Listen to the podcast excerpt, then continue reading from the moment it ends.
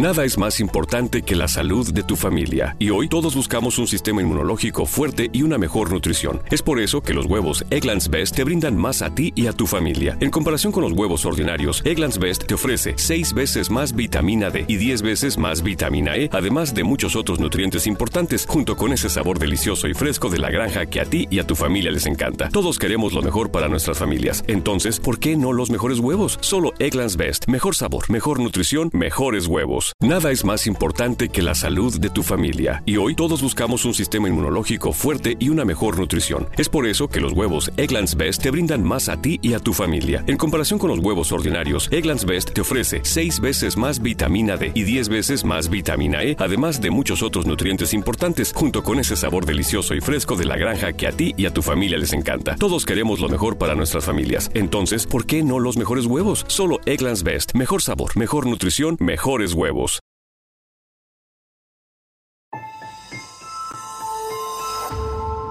Durante años, se pensó que el Yeti vivía en los Himalayas. ¡Bienvenidos al Himalaya! Hoy, después de una extensiva investigación, sabemos que no es así. El Yeti está en México. Y este es su espacio. Yo, check this out. Good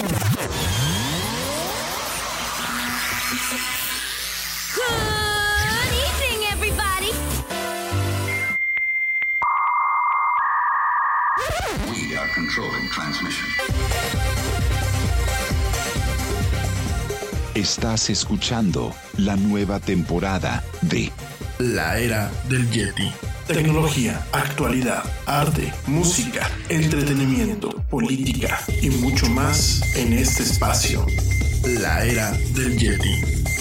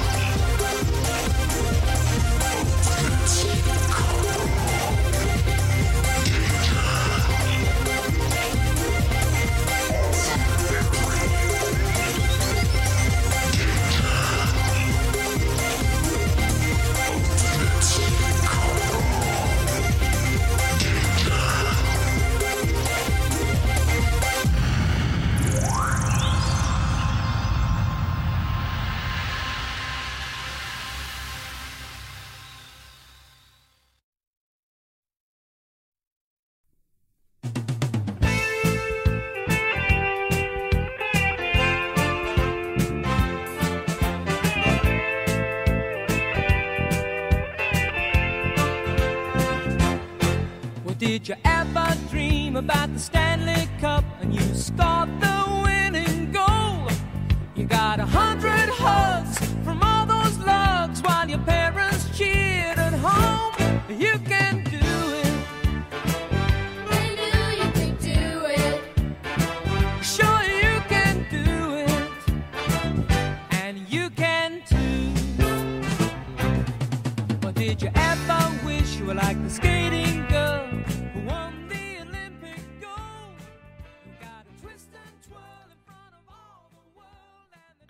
Hola, ¿cómo estás? Muy buenas tardes, muy buenas noches o muy buenos días, dependiendo desde dónde y cómo me escuches. Como siempre, te doy la más cálida, la más cordial y la más sincera de las bienvenidas a esto que los expertos llaman el programa más de pelos de la radio. Esto que se llama la era del Yeti. Yo soy Rami Loaiza y como siempre me da un tremendo gusto estar contigo hoy en donde vamos a estar platicando a lo largo de dos horas de mucha actualidad, mucha tecnología y muchas otras cosas más. Gracias por acompañarme en esta emisión en vivo a través de la plataforma Spreaker, hoy jueves 9 de mayo del 2019 y también muchísimas, muchísimas gracias a ti que me acompañas en las emisiones eh, en diferido a través de Spotify, de iHeartRadio, TuneIn, Stitcher y por supuesto las tiendas de podcast de eh, Google Play y de iTunes. Por supuesto también gracias a ti que me sigues y que me escuchas a través de YouTube. Muchas, muchas gracias. Bueno mi gente, pues ya estoy aquí de vuelta. Ya lo sé, ya sé que el día de ayer pues nos ausentamos, tuvo una muy buena razón, en un ratito más te la platico. Y también, este, pues sí, arrancamos tarde. Eh, yo sé que a muchos de ustedes pues este, no les afecta, sobre todo la gente que me está escuchando en diferido, a los que bueno pues me están esperando desde las 7, una disculpa, por aquí tuvimos un par de inconvenientes técnicos, pero bueno, ya estamos por acá. Mil, mil gracias. Mi gente, pues hoy vamos a estar platicando del origen del Día de la Madre. Al final los programas especiales los estamos recorriendo para la próxima semana. Hoy vamos a estar platicando del origen del Día de las Madres y también vamos a estar platicando de algunas cuestiones interesantes como algunos tips para poder formar eh, buenos ciudadanos digitales. Pero esto es un tema que cotidianamente lo platicamos aquí en el Yeti. Y hoy, pues aprovechando que es Día de las Madres y que, bueno, muchas de ustedes, mamás, me están escuchando, pues te voy a pasar algunos tips que debes de tomar en cuenta para formar buenos ciudadanos digitales. Ya no solamente buenos ciudadanos de a pie, sino buenos ciudadanos digitales. También te voy a estar platicando un poquito acerca de Fortnite. Fíjense que en Estados Unidos y aquí en México ya empiezan a haber fenómenos en donde eh, la actividad en línea dentro de este juego fomenta bullying directamente en el mundo real. No es por lo que te imaginas, es quizás un poco pues más grave o, más alarmante lo que está pasando. No por eso le prohíbas a tus niños el Fortnite, no va por ahí el tiro, sencillamente lo que te voy a platicar es para tomar algunas precauciones al respecto. También, bueno, vamos a estar platicando acerca de una nueva adquisición de Netflix relacionada al tema de los niños. Eh, por ahí te lo voy a platicar. Vamos a estar platicando también. Eh, pues un poquito dentro de este tema de cómo formar buenos ciudadanos digitales, pues algunos tips que por aquí me están pasando eh, en cuanto a cómo ayudar a los niños a que se vayan a dormir a la cama. Todo esto pues eh, en un entorno donde constantemente tenemos un bombardeo, un bombardeo de los medios digitales. Vamos a estar platicando de esto. Por supuesto también vamos a platicar un poquito acerca de Facebook. Por ahí salió uno de los cofundadores a decir hoy que lo mejor que le puede pasar al mundo es que a Facebook la rompan en varios pedazos. Y bueno, también vamos a estar platicando de muchas otras cosas más en esta emisión, en donde, bueno, pues espero que te agrade y espero que me acompañes a lo largo de estas dos horas. Gracias de verdad. Y bueno, eh, te recuerdo nuestras redes sociales, facebook.com, diagonal, la era del Yeti. Twitter, arroba el Yeti oficial. Instagram, arroba la era del Yeti.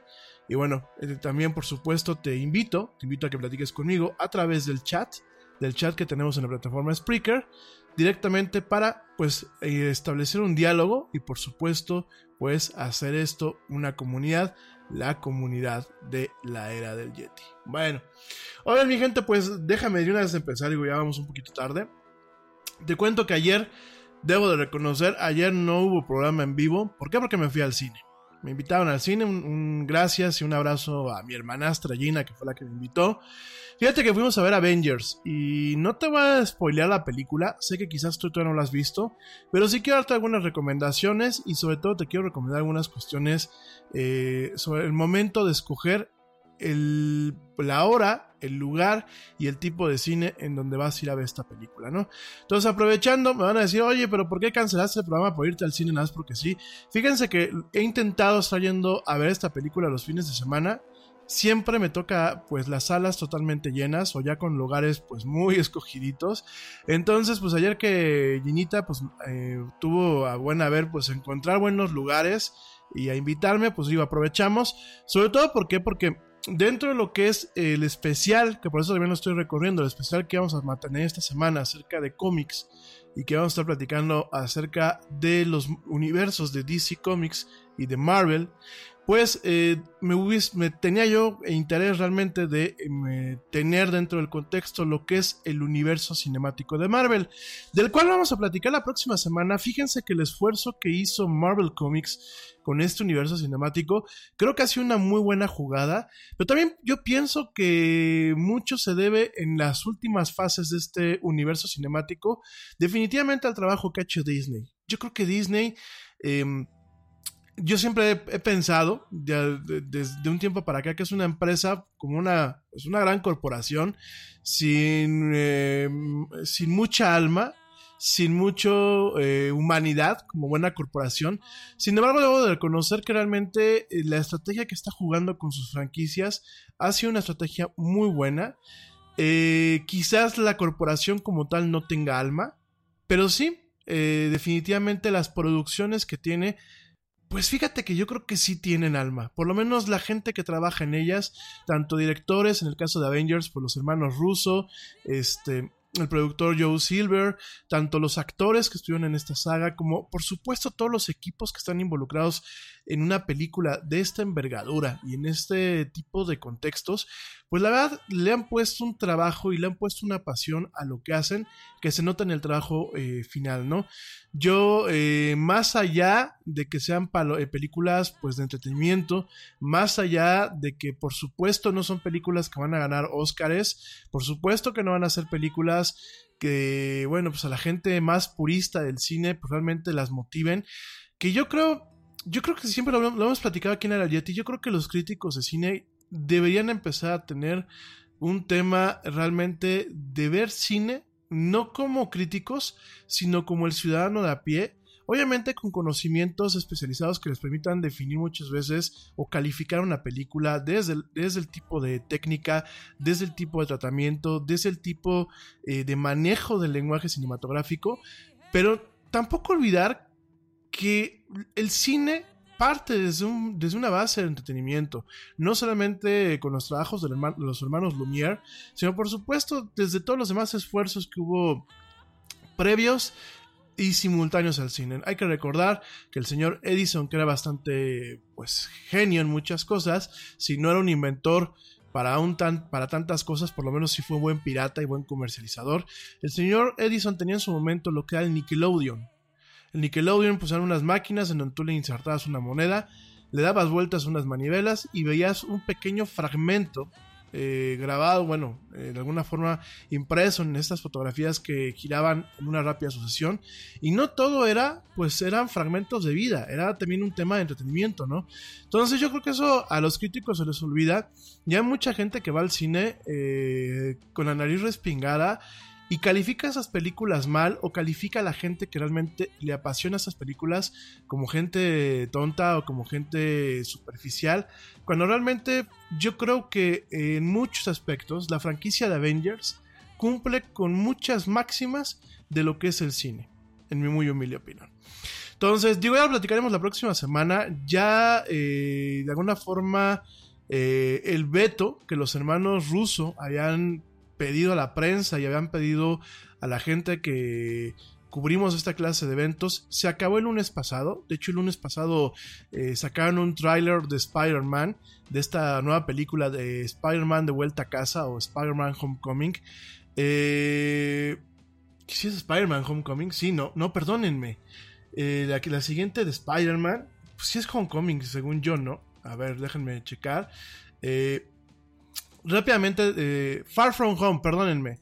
Homecoming fue la que la primera que salió dentro de lo que es el universo cinemático de Marvel y la que están sacando el tráiler actualmente es Spider-Man Far From Home o Lejos de casa.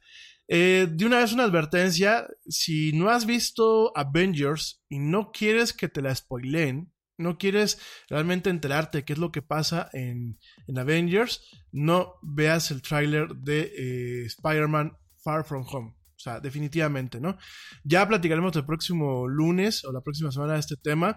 De hecho, en el clip que subieron con este nuevo tráiler, sale el actor Tom Holland al principio diciendo, por favor, si no has visto eh, Avengers, no veas este tráiler, ¿no? ¿Por qué? Porque, bueno, pues directamente spoilea un poquito de lo que es la trama de los Avengers, ¿no? Dicho todo esto, eh, me atrevo a dar una crítica preliminar sin entrar en muchos detalles. Eh, para mí me parece una película fabulosa. O sea, yo ayer las tres horas, salvo el cachito que me tuve que parar para ir al baño, que muy mal que no le pusieron un intermedio. Muy, muy mal, pero bueno. Salvo el cachito que me tuve que parar para ir al baño. Realmente las tres horas estuve pegado a mi silla. Realmente eh, me gusta, me gustó muchísimo. Eh, más allá de que a lo mejor yo pueda ser nerd o pueda ser fan del universo Marvel, que siempre lo he sido, desde que yo estaba muy, muy chavo, me gustaban los cómics y me gustaban las caricaturas de Marvel. Más allá de todo esto, la película me parece que es un punto final a una de las fases de lo que es el universo cinemático de Marvel, que pues realmente comenzó hace, hace, hace 11 años, la primera película de este universo eh, cinemático fue, eh, eh, eh, ¿cómo se llama? Este, fue Spider-Man, que ya Spider-Man, fue Iron Man, eh, fue la primera película del universo cinemático de Marvel, esa fue en el 2000, eh, déjame te digo, fue, esa fue en el 2000, ah, 2000, no, porque, a ver, Iron Man fue en el 2000, 2013, 2008, fue en el 2008 realmente. A ver, permítanme, déjenme, te confirmo esta información, porque la que tengo acá, mira, eh, realmente la primera fase, y de alguna forma, bueno, te lo voy a dividir en fases, en fases como vienen cronológicamente el orden en el que tú debes ver la película. Por aquí algunos de ustedes me estuvieron preguntando la verdad es que no sabía ni cómo contestárselas, ¿no? Pero la, primera- la primera fase fue Capitán América, el primer eh, Vengador, que bueno, de alguna forma sucede entre 1943 y 1945 dentro de lo que es el universo Marvel. La siguiente eh, contenido que tú puedes ver dentro de esta fase 1 es eh, Agent Carter, que fue la, la serie que estuvo en Netflix, donde bueno, vemos a la, a la agente Peggy Carter, que bueno, de alguna forma fue una de las fundadoras de lo que es Shield, una agencia dentro de lo que es el universo de Marvel. Después, eh, Capitán Marvel, o Capitana Marvel, como lo quieran ver, eso bueno, pues, ocurre en 1995. Después, la primera de Iron Man, que ocurre en el 2010. Iron Man 2, 2011. The Incredible Hulk, en el 2011. Eh, posteriormente, Thor, del 2011. Avengers, 2012. Luego viene la segunda fase. Todas las fechas que te estoy dando son en el orden dentro de lo que es el universo. Ahorita te voy dando cuál es el orden realmente de cómo se emitieron las películas o cuándo se produjeron, ¿no? La fase 2 es Iron Man eh, 3, que ocurre en el 2012. Eh, los agentes de Shield, la primera temporada, los capítulos del 1 al 7. Thor, El Mundo Oscuro, 2013. Eh, Agent- Agents, Agents- Agents of Shield, los agentes de Shield, la temporada 1 de los capítulos 8 al 16. Acuérdate que en este sentido, a pesar de que no estaba totalmente eh, genera una sinergia entre lo que es el universo cinemático y el tema de las series de televisión, pues ya habían ciertos esfuerzos y uno de los principales lo vimos con los agentes de Shield, que aparte, bueno, pues es una serie que continúa, ¿no? Eh, después de Agents of Shield de, de esta primera temporada, sigue Capitán América de Winter, Winter, Winter Soldier, madres, 2014, Agents of Shield de la temporada 1, capítulos 17 al 22. Guardians of the Galaxy del 2014, Guardians of the Galaxy Volumen 2 del 2014, o sea, realmente ese es el orden dentro de lo que es el universo. Eh, Daredevil, la primera temporada, que también estuvo en Netflix, Agents of Shield, eh, temporada 2, el episodio del 1 al 19, Avengers Age of Ultron del 2015. Fíjense que la temporada 2 de Agents of Shield fue la parte que más vínculos tuvo con lo que fueron eh, Avengers, Age of Ultron y, Captain America Civil War. Entonces, bueno, nada más para que lo consideren. Aquellos que se quieran chutar toda la cadenita in-universe, como le llaman. Después de Agents of Shield, temporada 2 del eh, episodios 20 al 22, sigue Ant-Man, Jessica Jones, temporada 1, Daredevil, temporada 2, Agents of Shield, eh, temporada 3, los capítulos del 1 al 19. Después viene la fase 3, que viene Captain America, Civil War, Agents of Shield, eh, temporada 3, 20, eh, capítulos del 20 al 22. La, primera temporada de Luke Cage, que sigue en, Netflix. Después, Agentes de Shield, temporada 4, capítulos del 1 al 8. Agents of Shield, el Linkshot, que es una, pequeña serie de capítulos como de 5 o 10 minutos que están pasando a través del sitio web de esta, de esta franquicia. Agents of Shield, temporada 4, episodios del 9 al 22. Iron Fist, la temporada 1. The Defenders, que bueno, no le fue muy bien a The Defenders, pero bueno, toda la temporada 1. Después viene Spider-Man Homecoming, o De Vuelta a Casa 2016. Doctor Strange, que pasa dentro del universo del 2016 al 2017. The Punisher, la temporada 1, que a mí The Punisher, la serie que sacaron, no me convenció muchísimo. ¿Será que el actor que salía de Shane en The Walking Dead nada más no me cae? Entonces como que no me hizo mucho clic la serie, ¿no? Sin embargo, ahí está. Runaways Season 1 también, eh, después de, de lo que va llevando pues de alguna forma a la parte climática de este universo cinemático. Black Panther de 2017, Agents of Shield, temporada 5, capítulos del 1 al 19. Cloak and Dagger, que me parece que la serie está interesante. Vi un cachito del primer capítulo, la acaban de estrenar hace cuestión de menos de un mes. Está interesante. Jessica Jones, temporada 2. Inhumans, temporada 1, que Inhumans pues está fatal. A mí personalmente no me gustó. Eh, Luke Cage, temporada 2. Iron Fist, temporada 2. Daredevil, temporada 3. Runaways, temporada 2. The Punisher, temporada 2. Cloak and Dagger, temporada 2, que bueno, pues está, te digo, en Netflix. Thor Ragnarok del 2017, Ant-Man and the Wasp 2017, Avengers Infinity War 2017, Agents of Shield, eh, temporada 5, episodios 20 al 22 y después Endgame 2019. Por aquí me está pre- preguntando Julio, eh, Julio Alvarado que si puedo compartir esta lista. Sí, con todo gusto te la copio y te la pego. Y eh, ese sería el orden dentro de lo que es la línea eh, básica de cómo ver pues directamente lo que es este universo cinemático para llegar a la culminación que nos tocó pues en el caso de lo que es Endgame, ¿no? Ahora, eh, realmente, ¿cuándo empieza todo esto? Eh, realmente empieza con Iron Man en el 2008. Después de ahí, uy, ya me están aquí mandando campanitas. Ahorita checamos el mensaje. Y este, bueno, directamente eh, empieza con Iron Man. Y realmente eh, la última película, la última película de la fase 3, de la fase 3 de eh, el universo cinemático de Marvel. Ahorita te lo voy a platicar cómo va esta- este tema de las fases. La última película es Avengers, no, perdónenme, es Spider-Man eh, Far From Home. De hecho, dentro de este contexto, cuando hablamos de fases, ¿a qué me refiero?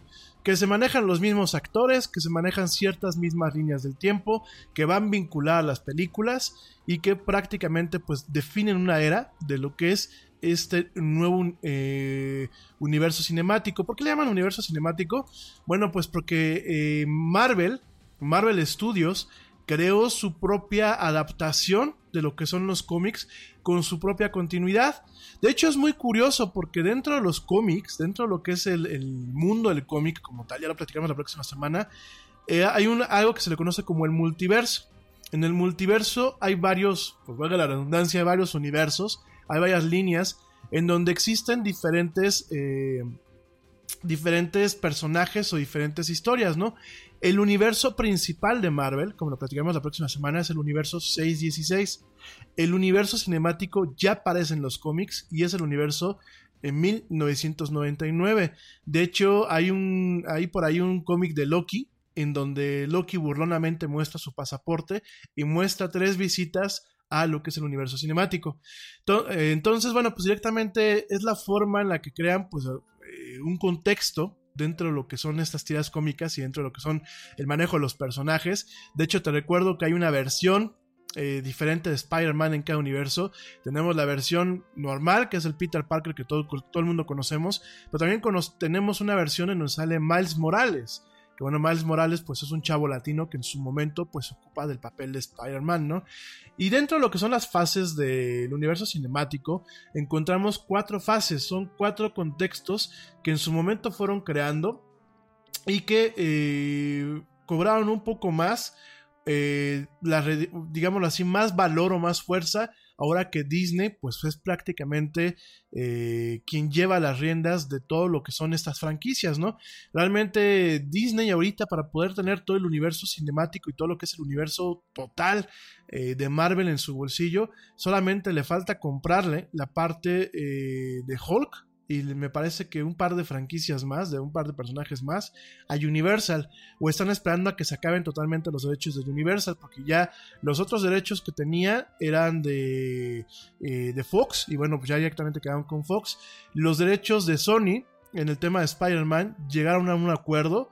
¿Por qué? Porque bueno, pues Sony no daba pie con bola con el manejo del personaje y sí carecía del punch y de ciertas cuestiones que pues, tiene el universo cinemático. Y realmente creo que ya Sony también ya se le acabó la licencia para poder producir películas de Spider-Man. Entonces, pues prácticamente todo regresa directamente a lo que es la casa, a lo que es Marvel Studios, que pertenece pues directamente a Disney.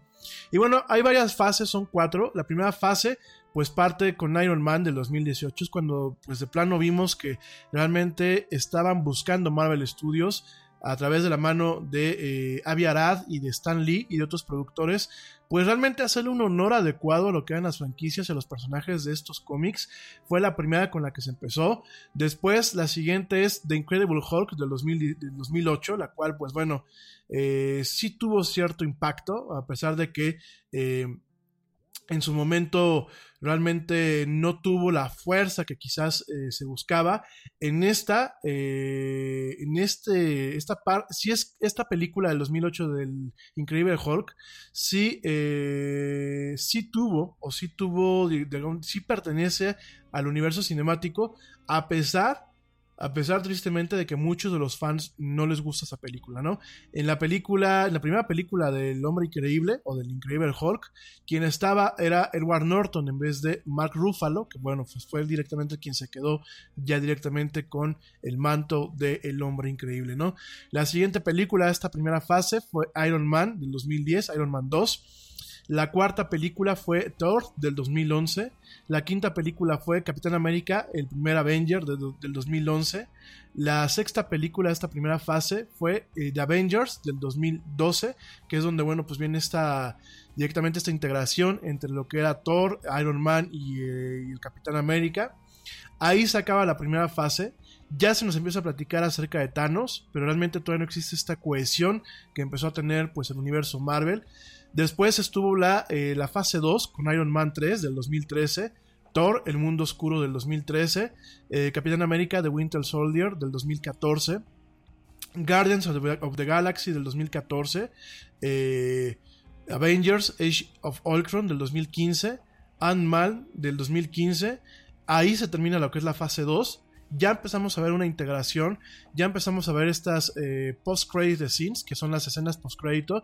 ¿Te acuerdas que pues mucha gente nos quedábamos ahí esperando ansiosamente a ver qué era lo que pasaba cuando estaban pasando los créditos? Pues bueno, esto va vinculado.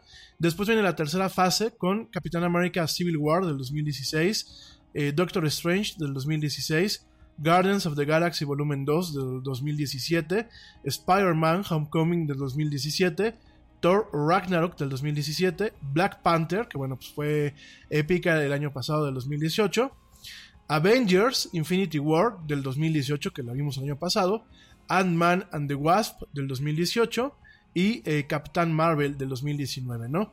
La última de la fase 3 es Avengers Endgame, que es la que acabamos de ver, y eh, aquí, bueno, es la penúltima realmente, porque la última, como tal, es Spider-Man eh, Far From Home, que bueno, se estrena pues ya, eh, estamos a nada, se estrena directamente el 2 de julio. Fíjense que hasta yo creo que en eso le salió muy bien la jugada a Disney, la forma en la que manejó los estrenos de estas películas y la forma en la que las vinculó, porque realmente eh, no es. Mucha gente me decía, oye, pero ¿para qué vamos a ver Endgame si Spider-Man lo estrenan después? No, porque realmente van totalmente seriadas y de hecho... Eh, en Spider-Man, Far From Home, pues hay cierta continuidad de lo que pasa después de directamente de Endgame, ¿no? Entonces, realmente eh, me gusta mucho cómo lo está eh, manejando directamente Disney. ¿Qué viene después en el universo Marvel? Pues viene la parte, yo creo que la fase 4.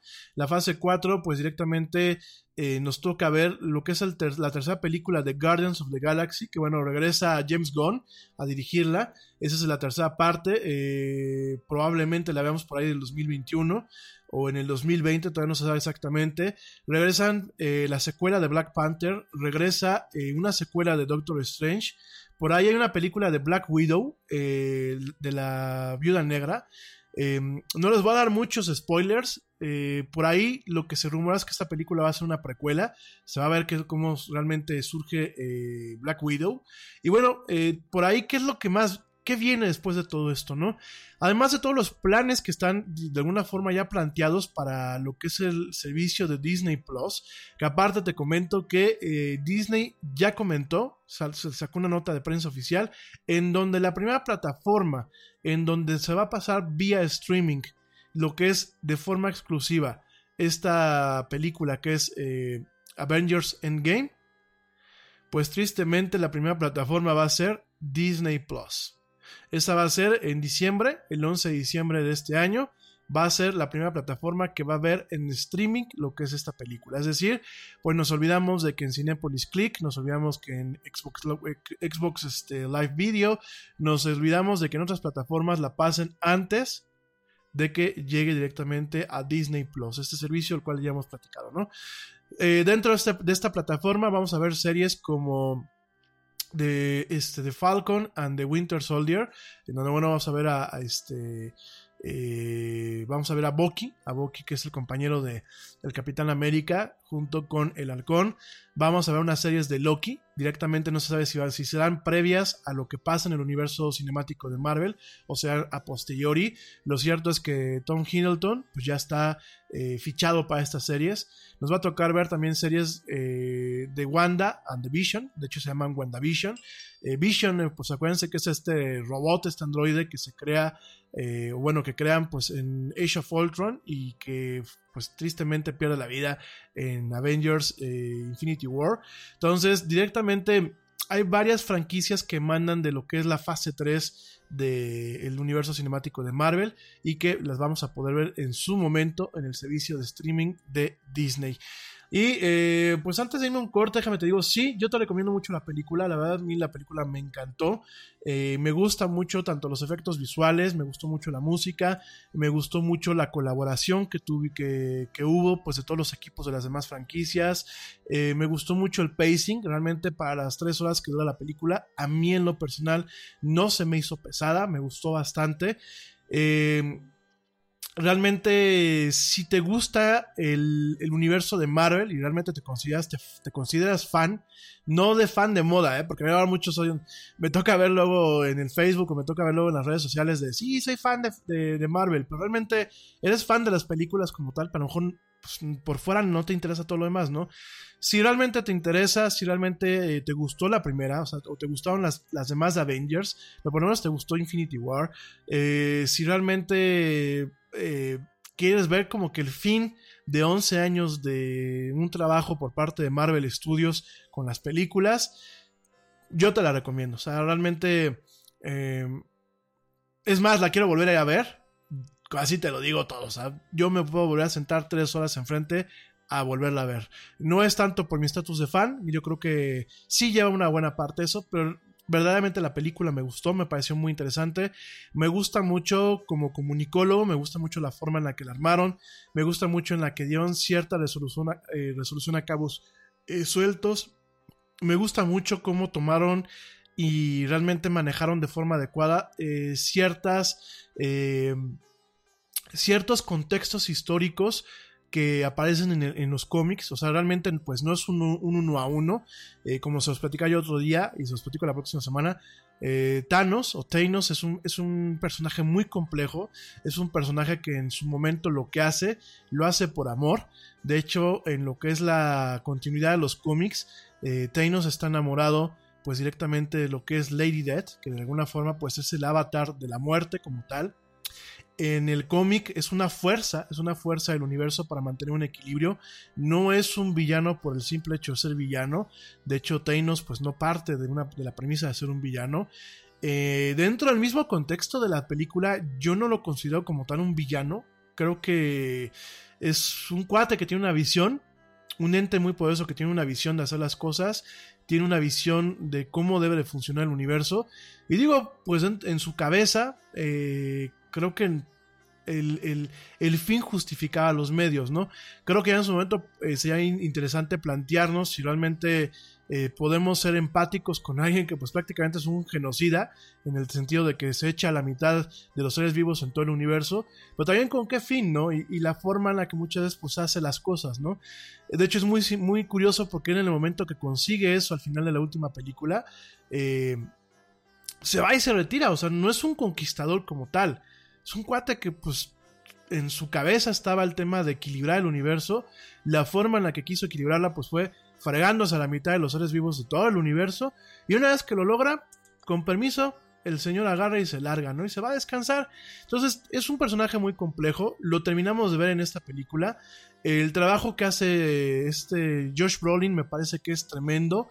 En, digo, aunque siempre ves pues al personaje como tal, que es animado por computadora, pues el, performance, lo que es la actuación, lo que es los rasgos faciales, que te recuerdo que los rasgos faciales de Thanos están no solamente hechos a partir del motion capture de Josh Brolin, sino también están hechos a través de eh, un sistema de inteligencia artificial que intenta darle más naturalidad a cada uno de los músculos y las expresiones faciales del actor, o sea, de tratar de recrear lo más posible lo que son eh, pues las gesticulaciones y, y de, alguna forma pues todo el, el trabajo escénico que hace el actor, aunque sea con motion capture, ¿no?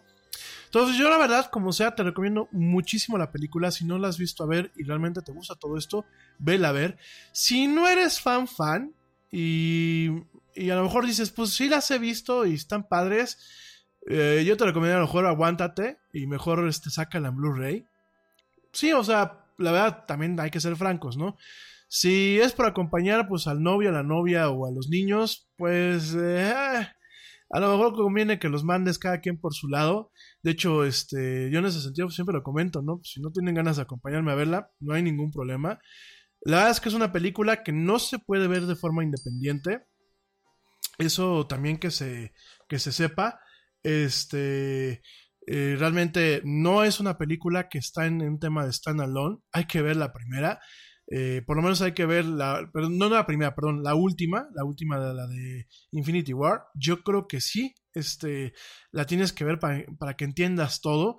Y obviamente estás, bien, estás yendo a ver una película de héroes. Nada es más importante que la salud de tu familia. Y hoy todos buscamos un sistema inmunológico fuerte y una mejor nutrición. Es por eso que los huevos Egglands Best te brindan más a ti y a tu familia. En comparación con los huevos ordinarios, Egglands Best te ofrece 6 veces más vitamina D y 10 veces más vitamina E, además de muchos otros nutrientes importantes, junto con ese sabor delicioso y fresco de la granja que a ti y a tu familia les encanta. Todos queremos lo mejor para nuestras familias. Entonces, ¿por qué no los mejores huevos? Solo Egglands Best. Mejor sabor, mejor nutrición, mejores huevos. Te preocupas por la salud de tu familia y hoy un sistema inmunológico fuerte y una mejor nutrición son más importantes que nunca. Es por eso que los huevos Egglands Best te brindan más a ti y a tu familia. En comparación con los huevos ordinarios, Egglands Best te ofrece 6 veces más vitamina D y 10 veces más vitamina E, además de muchos otros nutrientes importantes, junto con ese delicioso sabor fresco de granja que a ti y tu familia les encanta. No son tiempos ordinarios, entonces, ¿por qué darle a tu familia huevos ordinarios? Solo Egglands Best. Mejor sabor, mejor nutrición, mejores huevos. sea, no esperes que tenga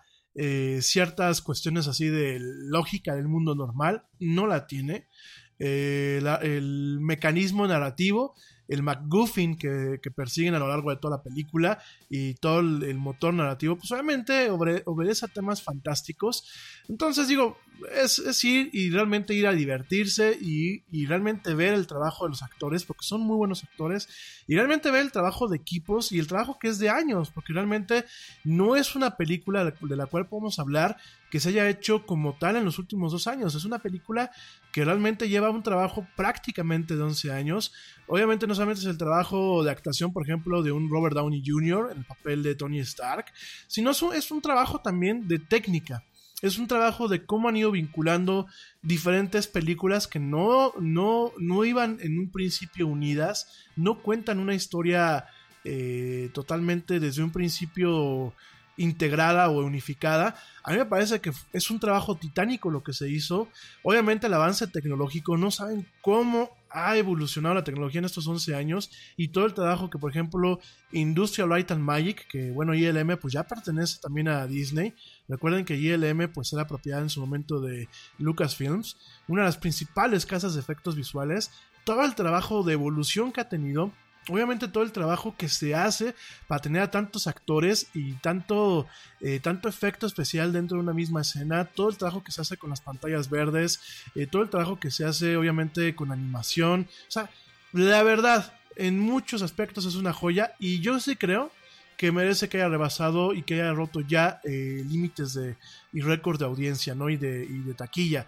De hecho, pues ya James Cameron sacó un anuncio en donde se veía la letra A de Endgame hundiendo al Titanic y reconociendo y felicitando al equipo de y a los hermanos Russo por el trabajo que habían hecho, ¿no? Entonces realmente sí recomiendo la película. Es una película, a mí, lo voy a decir como tal, me pareció padrísima, me pareció rajamadres, o sea, estoy dispuesto a verla 20 mil veces, aunque dure 3 horas. Es un peliculón, me encantó. Recomendaciones. Queridos amigos, antes de irme un corte, no la vayan a ver en 3D. El 3D está muy bien logrado, pero fíjense que el problema es la implementación del sistema RealD, que es uno de los tantos sistemas para mostrar 3D en los cines mexicanos. Realmente tanto Cinemex como Cinépolis implementan este sistema. A diferencia de Dolby 3D y de otro tipo de tecnologías para poder ver 3D, RealD es una de las más mainstreams, más económicas en el sentido de que los lentes son desechables, bueno, reciclables, no son desechables. Y bueno, ya Cinepolis te cobra la renta de los lentes. Eh, no la recomiendo, ¿por qué? Porque existe un problema. Cuando tú manejas el 3D, manejas dos eh, proyecciones simultáneas. Bueno, es una tecnología bastante compleja, pero para poder mantener dos imágenes simultáneas dentro de lo que es la misma, el mismo tema, el mismo, la misma pantalla, y lo que hacen los lentes es eh, a través de filtros de polarización descomponer cada una de las imágenes y volverlas una, una imagen estereoscópica que los ojos la registran como si fuera pues directamente una sola imagen en 3D, aunque son dos imágenes diferentes eh, con diferentes perspectivas, de alguna forma emulando lo que es la visión humana, la visión que te da profundidad y que te da perspectiva. El problema es que salen muy oscuras. Eso eh, es parte de la tecnología RealD, es parte del, del tener un tema con la polarización.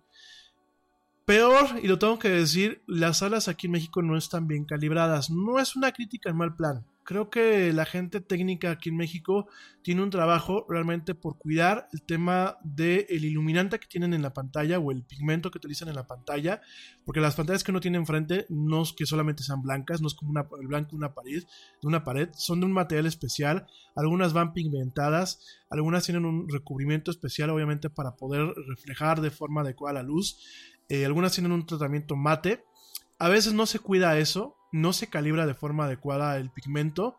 ¿Y qué pasa? Pues obviamente, si ya son películas que al momento de hacer la proyección tienden a ser ligeramente oscuras por el uso de las gafas, suelen ser ligeramente más oscuras cuando no están bien calibradas. También los proyectores, prácticamente todos los proyectores son digitales hoy en día. Ya no hay más que en algunas cinetecas y en algunas salas el tema del proyector este físico que todavía transmite, bueno, que todavía proyecta en celuloide, prácticamente todo es digital. Prácticamente nos topamos con varios tipos de tecnologías de proyectores. Las más comunes son DLP, que es como pues el 99% de los cañones hoy en día comerciales. DLP lo vemos en una versión muy eh, a gran escala y muy industrial en los proyectores de cine. Y también empezamos a encontrar proyectores láser que son más... eh, son más raros porque son mucho más costosos, pero por ejemplo manejan mejores contrastes, mejores brillos y eh, mejores latitudes y eh, refresh, o sea que es el tema de la velocidad a la que se proyecta muchas veces, que los proyectores normales basados en DLP, que bueno, DLP pues es una tecnología de Texas Instruments, que luego ya te platicaré con más calma, ¿no? Eh, ¿Qué pasa? Pues aquí en México realmente son pocas las salas que tienen ese tipo de proyectores. Ya con eso, además de todo esto que te estoy diciendo, pues sí, están mal calibradas, están obviamente no con proyectores pues muy modernos, aunque bueno, hay unos proyectores de LPs de última tecnología, sobre todo hay una empresa eh, belga que se llama Barco, que los hace y hace unos proyectores muy muy padres. Pero no todo el mundo compra ese tipo de proyectores, son proyectores muy costosos. Obviamente cuando vas a hacer una sala de cine, pues tampoco te vas a poner a gastarte la lana por todas partes de forma indiscriminada. Sobre todo que el cine pues es un medio que es golpeado por el tema de la piratería y por el tema de las plataformas. Hay gente que dice, pues yo prefiero verla en mi casa. Y muy válido, ¿eh? Cada quien. Este, o hay gente que pues no le gusta ir al cine como tal, ¿no? Conozco a varios. Entonces, eh, todo esto pues obviamente hace que los precios y los, las inversiones se obtengan que optimizar. Y es un problema de los cines en México y bueno, en buena, en buena parte del mundo, ¿no? Que realmente no se tienen este tipo de proyectores de gama alta y de última tecnología, no se calibran adecuadamente, eh, directamente se dejan en automático. De hecho, ya vienen muchas veces con su ajuste automático, pero el ajuste automático no te da el resultado que muchas veces uno quiere. Y si a eso le sumas que no tienen buen control en algunas salas de cine, por ejemplo, ayer, pues me tocó que eh, me tocó ir a unos cines, a unos complejos de Cinemex. Entonces, en Cinemex, eh, ¿qué pasa? Cuando tú vas a hacer una proyección en 3D, eh, tienes que mantener tus dos haces totalmente dentro, que dentro de algo que se llama paralaje. El paralaje usualmente lo hace de forma automática el proyector en tiempo real, aunque en ocasiones le pide ajustes eh, o ajustes men- men- menores a lo que es el, operador o si está conectada a un disco duro que puede estar suministrando la misma película a otro proyector en tiempo real porque pueden ser discos duros eh, de películas conectados en red eh, ah, porque sí, ya, ya no es en el carrete, amigos míos, ya es con discos duros. Son unos discos duros bien especializados. Hay algunas eh, distribuidoras que te permiten conectar los discos duros en red y alimentar el video a dos o tres proyectores al mismo tiempo, porque aparte hacer la proyección así es tremendo, o sea, son un ancho de banda totalmente grande, o sea, muy, muy, muy, muy amplio. O bien hay distribuidoras o hay películas que te dicen, tú me, utilizas un disco duro por proyector y así se hace. A mí me da la idea que ayer estaban utilizando eh, un disco duro para varias películas. ¿Por qué? Porque hubo dos o tres veces que hubo, eh, se rompió lo que es el paralaje. ¿Qué pasa? Pues se descomponen los dos rayos, o sea, los dos, las dos proyecciones, se altera el color y de, de plano no ves nada. Entonces nos pasó ayer, ¿no? Que dos o tres veces pues, se perdía la acción en la película porque se les partía, eh, se rompía el paralaje. Y me da la idea que si no era que el, operador estaba atento, me da la idea que están utilizando un mismo, duro un mismo disco duro para dos o tres películas o hasta para cuatro. Y obviamente cuando tienes ese tipo de demanda, pues es normal que en algún momento tengas una caída de cuadros y se pierda el paralaje. Con uno de los streams, porque así se, así se les conocen uno de los flujos que se pierdan, se pierde totalmente la, la- la acción de la película, aunque se siga proyectando, ¿no? Es como cuando tú estás viendo Netflix y se te para porque la película, amigos, no me pongan esa cara. Se te para la película porque pierde la conexión por internet o se alenta la conexión por internet. Es lo mismo que pasa dentro de un entorno eh, de redes este, en, una, en una sala de cines, ¿no? Entonces, primer pa- paso eso, segundo paso, pues no es mala onda, pero las salas premier de Cinemex, por lo menos las que están aquí en provincia, no le piden, o sea, la verdad, este, no le llegan a la altura las salas VIP de, de Cinépolis. Sí, Cinépolis creo que se ha, empezado a, a colgar mucho de lo que es eh, o lo que representan sus salas, te quieren cobrar hasta por respirar. Pero sí, la verdad es que no es lo mismo que llegas y, te llevan tu sushi, te llevan todo a tu sala, tu- a tu butaca, que pues directamente en, en Cinemex llegas a la sala premium, no tienes ni la forma de echarte para atrás, este, no tienes ese servicio a la sala. Yo la sentí un poco incómoda y además, eh, ¿qué pasó? Fíjate que también tuvimos que, eh, para ahorrarse sala de proyección, bueno, para ahorrarse lo que es la parte de proyección y darle un poco más de espacio a la sala, a la sala como tal, eh, lo que hizo Cinemex en varias de sus salas es poner un, pues de alguna forma como un nicho, una trompa, donde va montado el proyector.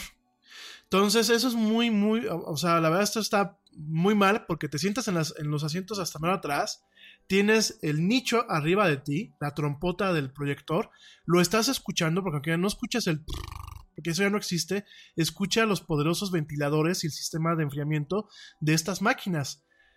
Y además generan calor. Entonces, pues la verdad, sí, yo ayer estaba así como que, ah. Entonces, mi recomendación es, si van a ir a ver eh, Avengers Endgame, por el tiempo que dura la película, perdón, por el tiempo que dura la película, yo les recomiendo humildemente, vayan a verla a un VIP. No es por ser fresas, no es por ser fifís, es un tema de comodidad porque son tres horas. Dos, échense su refresquito poquito a poquito, eh, de buen plan. No cometan el error del Yeti de tomárselo los primeros 15 minutos de la película. Poquito a poquito porque no hay intermedio. Este, tres, no la vayan a ver en 3D. Miren, si quieren para pescarle bien a la historia, vayan a ver primero en, normal y después si la quieren volver a ver, vayan a verla en, 3, en 3D, ¿no? Pero antes no.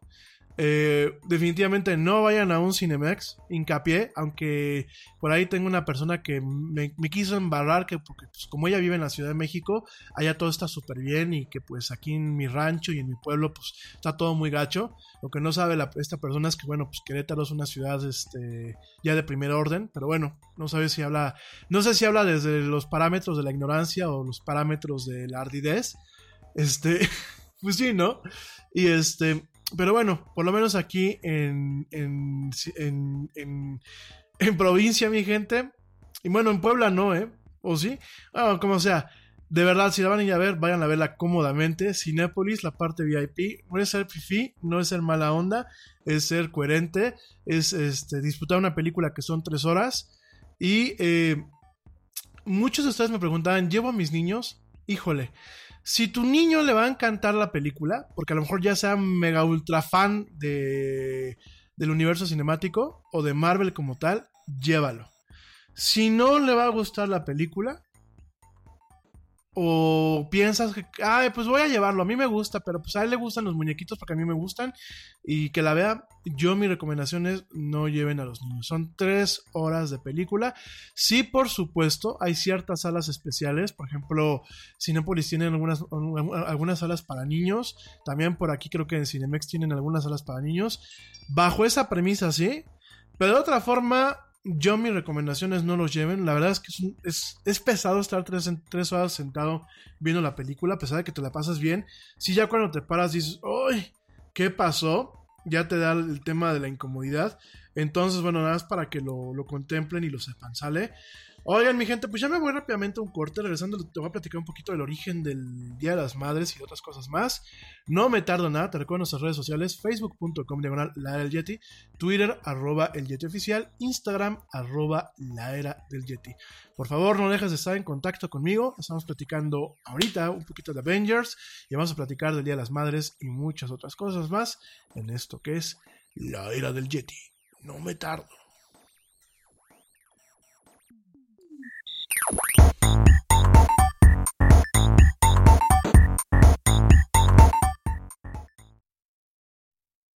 Yo, check this out. Este corte también es moderno.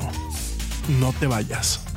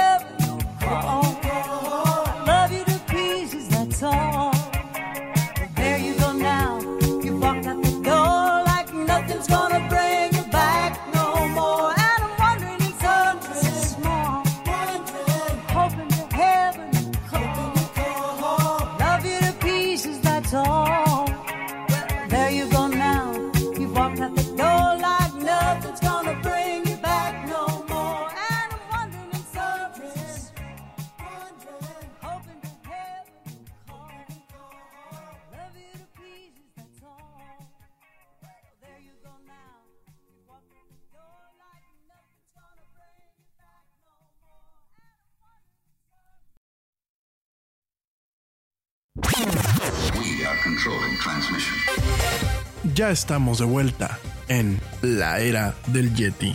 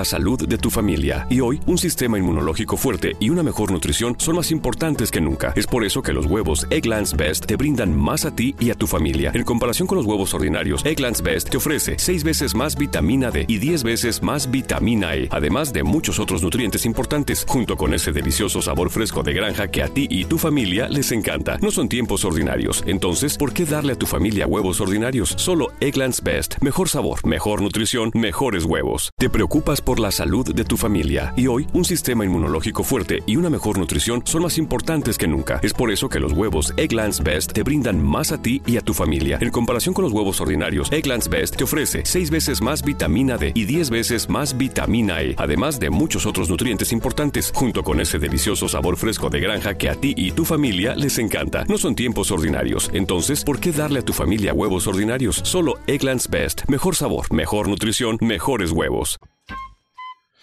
Y ya estamos de vuelta. Esto que es la era del Yeti. Mil gracias a toda la gente que me sigue escuchando.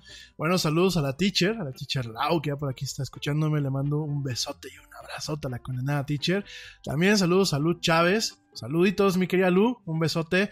Saludos también a Ale Dressler, que dice que no la manda a saludar a pesar de las desveladas. Mi Ale, ya sabes que yo siempre te mando a saludar. La verdad es que pues creo que no te vi el otro día. No, sí te mandé a saludar, condenada. No, pues gracias por desvelarte. Allá está Berlín, allá en Alemania. La eh, tremenda Ale Dressler que está estudiando por allá. También saludos a mi querida Joe, que pues también me está escuchando ahí en Reino Unido. Desveladas, ¿eh? Dicen que el desvelado soy yo. Así que bueno, pues mil gracias a, mis dos tremendas amigas y bueno, en especial a la Joe también, pues allá un besote, mi querida Joe. Gracias por escucharme. Gracias también al equipo honorario del Ara Yeti, a lo que es eh, George Negre y al buen Ernesto Carbó. Les mando un fuerte abrazo, queridos amigos. Gracias por acompañarme. Gracias también a los papás del Yeti, que también pues siempre me están escuchando y echando porras. Gracias también. Gracias a mi primo Edgar, que por, también por ahí anda desde Guatemala. Muchísimas, muchísimas gracias. Y bueno, pues en general, a bueno, Palito Marín, este, a Michelle eh, Saucedo, a Luna de Sanz, este, a Janis Ortiz. Bueno, pues en general, muchísimas, muchísimas gracias. Bueno, por, supuesto, a mi amigo Demetrio Aboites, a sus hijos, de verdad. Muchísimas, muchísimas gracias.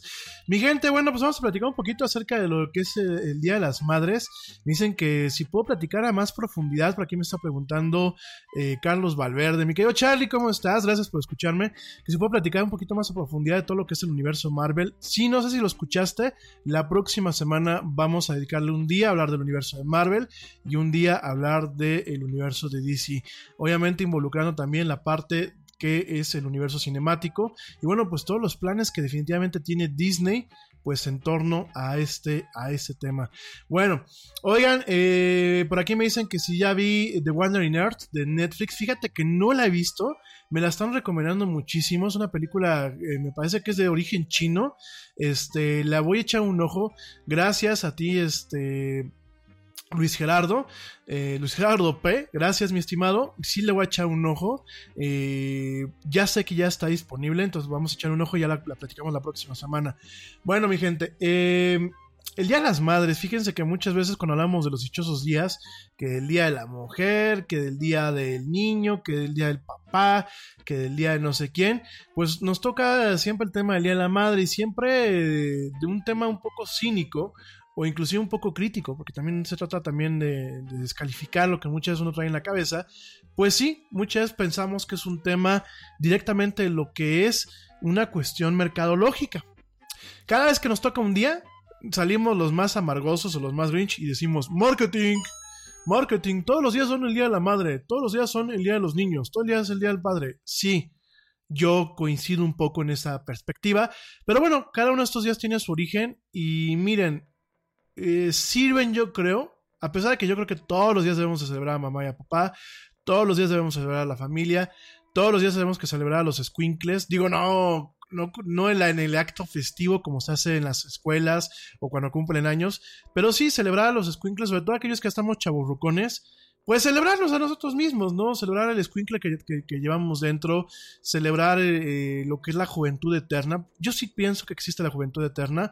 Eh, cada día me convenzo más de que la edad es un estado de la mente. Hay gente que tiene 80 años y parecen gente de 20. Hay gente que tenemos treinta y tantos y ya nos estamos quejando porque nos dimos un tirón y este ya nos duele. Entonces, fíjense nada más, ¿no?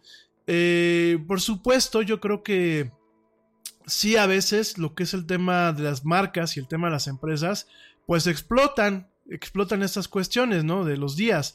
Pero de otra forma, yo también digo, pues qué día se le hace el festival del Día de la Madre, donde tienes a los squinkles cantándole, este, eh, señora, señora, eh, digo, sí, ya sé que van a descongelar aquí a la señora, este, ¿cómo se llama la señora que canta, señora, señora?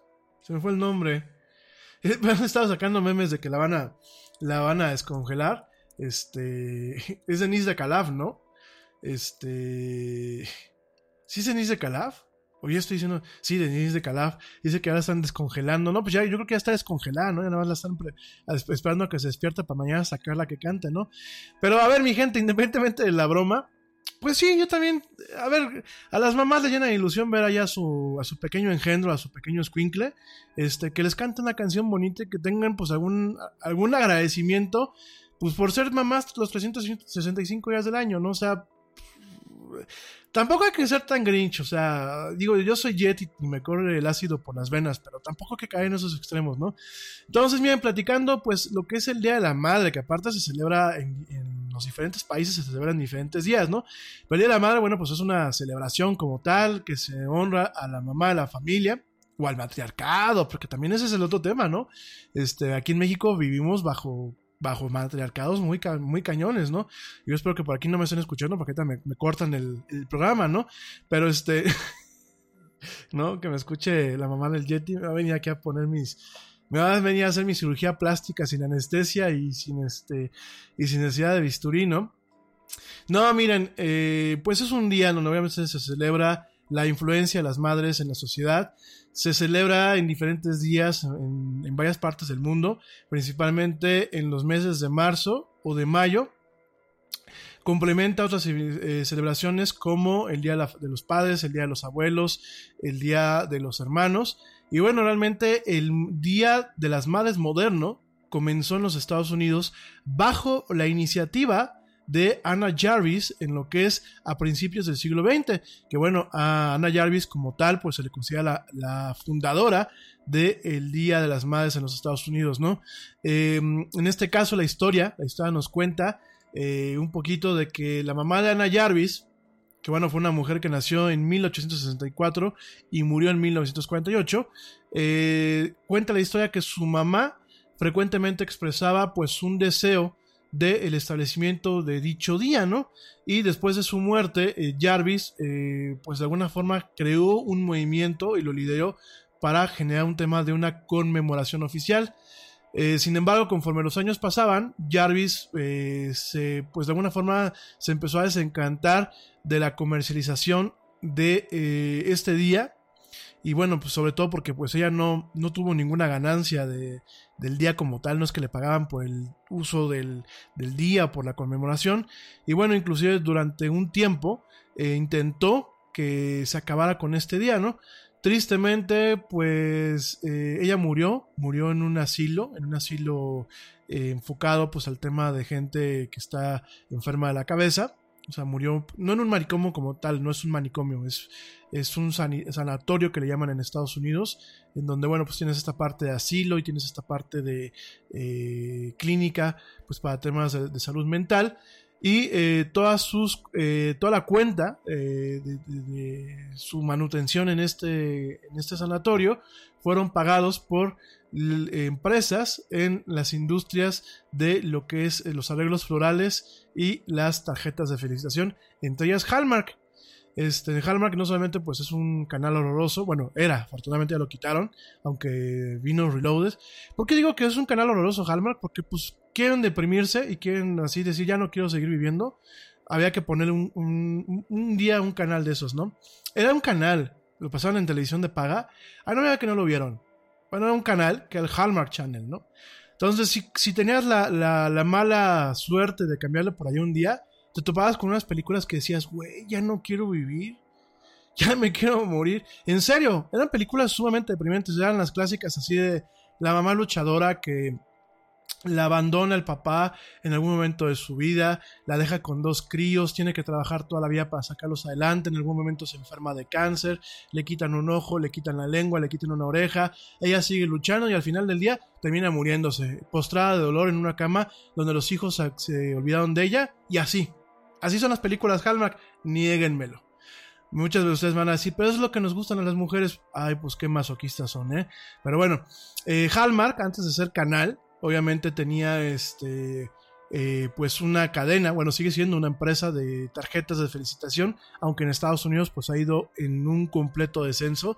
Eh, ya hay muchas tiendas donde ya no hay estas tarjetas de felicitación. Aquí en México todavía, tú te das una escapada al Sanborns y ves ahí el montón de tarjetas, que por el cumpleaños, que por si te enfermaste, que por si era el Día de las Madres, que por si, etc., ¿no? Y bueno, obviamente todo esto fue muy irónico, ¿no? Porque Ana Jarvis, pues luchando por tratar de, de abolir el Día de las Madres por el tema de la comercialización y cómo ha sido realmente perpetrado, bueno, perpetuado, no perpetrado, por- perpetuado por el tema del marketing, pues luchando ahí ella para acabar con este día y quien termina pagándole pues sus últimos días en un sanatorio, manicomio, pues fueron directamente las empresas de flores y las empresas de este de tarjetas de felicitación, ¿no? Entonces, bueno, pues eso es cuando comienza eh, este día moderno de las madres en Estados Unidos y de alguna forma en el continente americano no va directamente relacionado a muchas de las, celebraciones tradicionales de eh, madres o de la maternidad que han existido en el mundo durante miles de años, como eh, el culto griego a Cibel, lo que es el festival romano de Hilaria, o eh, lo que es eh, la festividad cristiana del Domingo de Madres. Eh, originalmente, bueno, es una conmemora- conmemoración de la Madre Iglesia, no de la maternidad como tal. Sin embargo, bueno, pues en algunos países como México, el Día de las Madres sigue siendo sinónimo con estas tradiciones de antaño, ¿no? En el caso de la versión norteamericana, al igual que la versión mexicana, pues han sido criticadas por haberse vuelto sumamente comercializadas, ¿no? Eh, cuando se implementa en Estados Unidos, bueno, el, día principal en los Estados Unidos se celebró por primera vez en 1908, cuando Anna Jarvis pues llevó un servicio de memoria para su madre en la iglesia metodista de San Andrés, en Grafton, eh, Virginia, del West Virginia. Eh, de hecho, bueno, pues eh, actualmente esta iglesia metodista tiene lo que es el templo al Día Internacional de la Madre. Eh, después, en 1908, el Congreso eh, de los Estados Unidos rechazó una propuesta para hacer el Día de las Madres una, un- una festividad oficial, bromeando de que, bueno, pues ellos también tendrían que crear el Día de la Suegra. el Día de la Suegrita, ¿no? Es en serio, ¿eh? Así viene aquí en la historia. Sin embargo, después de los, esfuer- de los esfuerzos de Ana Jarvis, para 1911 todos los estados de los Estados Unidos observaban el día festivo, con algunos de ellos oficialmente reconoci- reconociendo el Día de las Madres como un día de asueto. Eh, ya más adelante, bueno, pues directamente eh, se incorporó. eh, en diferentes partes del mundo hay diferentes celebraciones, por ejemplo, el día el día, el domingo, Domingo de las Madres en, en el Reino Unido, que coincide un poco como lo que tienen en España. En Grecia, la celebración eh, ortodoxa de la presentación de eh, Jesucristo al templo, que bueno, pues es el 2 de febrero en el calendario juliano.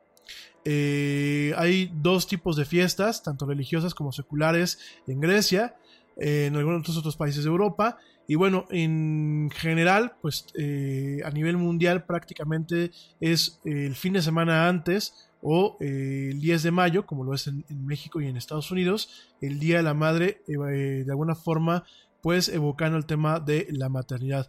Curiosamente, en algunos países exsocialistas como Rusia, celebran el Día Internacional de la, de la Mujer en vez del Día de las Madres, o simplemente celebran pues, al- alguna de las dos festividades, como es la, la costumbre en Ucrania. En Kirguistán, eh, recientemente se introdujo lo que es el Día de la Madre, pero eh, directamente vinculado a lo que es el Día Internacional de la Mujer, ¿no? Esto, bueno, pues directamente en países como Noruega se celebra en febrero, en países ex de la Unión Europea como Georgia se celebra en marzo, eh, en países también, eh, pues de la ex Unión Europea se celebra también en marzo, más que coincidiendo con el Día Internacional de la Mujer. Eh, por ejemplo, en Irlanda, eh, en los países y en el Reino Unido se celebran en marzo, el, Domingo de las Madres o el Domingo de la Maternidad. En algunos países se celebra el Día del Equinoccio de Primavera, el 21 de marzo. En Eslovenia se celebra el 25 de marzo. No, o sea, que to- se celebra porque es el día que nació el Yeti, ¿no? Entonces el Yeti, pues que a toda madre, ¿no? Además, el chiste, ya lo sé. Este, el primer domingo de mayo, pues se celebra en diferentes países de Europa como eh, Portugal y España, Lituania, Hungría. Eh, el 8 de mayo, pues en Corea del Sur, y se celebra como el Día de los Papás, de los Padres. El 10 de mayo en El Salvador, en Guatemala y en México. El segundo domingo de mayo en diferentes países, entre ellos, bueno, pues en los Estados Unidos, Uruguay, eh, Australia, Austria, Barbados, Bélgica, eh, Brasil, Canadá, etc. Por ejemplo, este año se celebra el domingo 12, o sea, es el fin de semana, eh, este fin de semana se celebra por allá. Eh, bueno, en Honduras también, realmente, pues, eh, no sé por qué en México lo celebramos el 10 de mayo. Estaba yo investigando y realmente no me dice por qué. Espérenme, en otros países, espérenme, espérenme, espérenme, espérenme, se me, se me movió aquí mi, mi archivo de Word. Ay, ¿por qué me hacen esto? Ya, este, por ejemplo, en algunos países de origen africano se celebra el último día, el último domingo de mayo, y esto principalmente por el tema francés, porque en Francia se celebra, por ejemplo, este año, se celebra el 26 de mayo, eh, Camerún, República Dominicana, eh, Antillas Francesas, Algeria, Mali, Madagascar, Marruecos, Haití, bueno, todos estos países y Suecia lo celebran el último domingo de mayo. En Nicaragua, en Nicaragua se celebra el 30 de mayo. El 1 de junio se celebra en Mongolia. Este, bueno, en general, si te fijas, pues en diferentes eh, lugares celebran el Día de las Madres en diferentes contextos y en diferentes fechas, ¿no? Eh, en el caso de México, mira, por aquí me lo están pasando. A ver, espérenme. Ah, miren, por ejemplo. ah,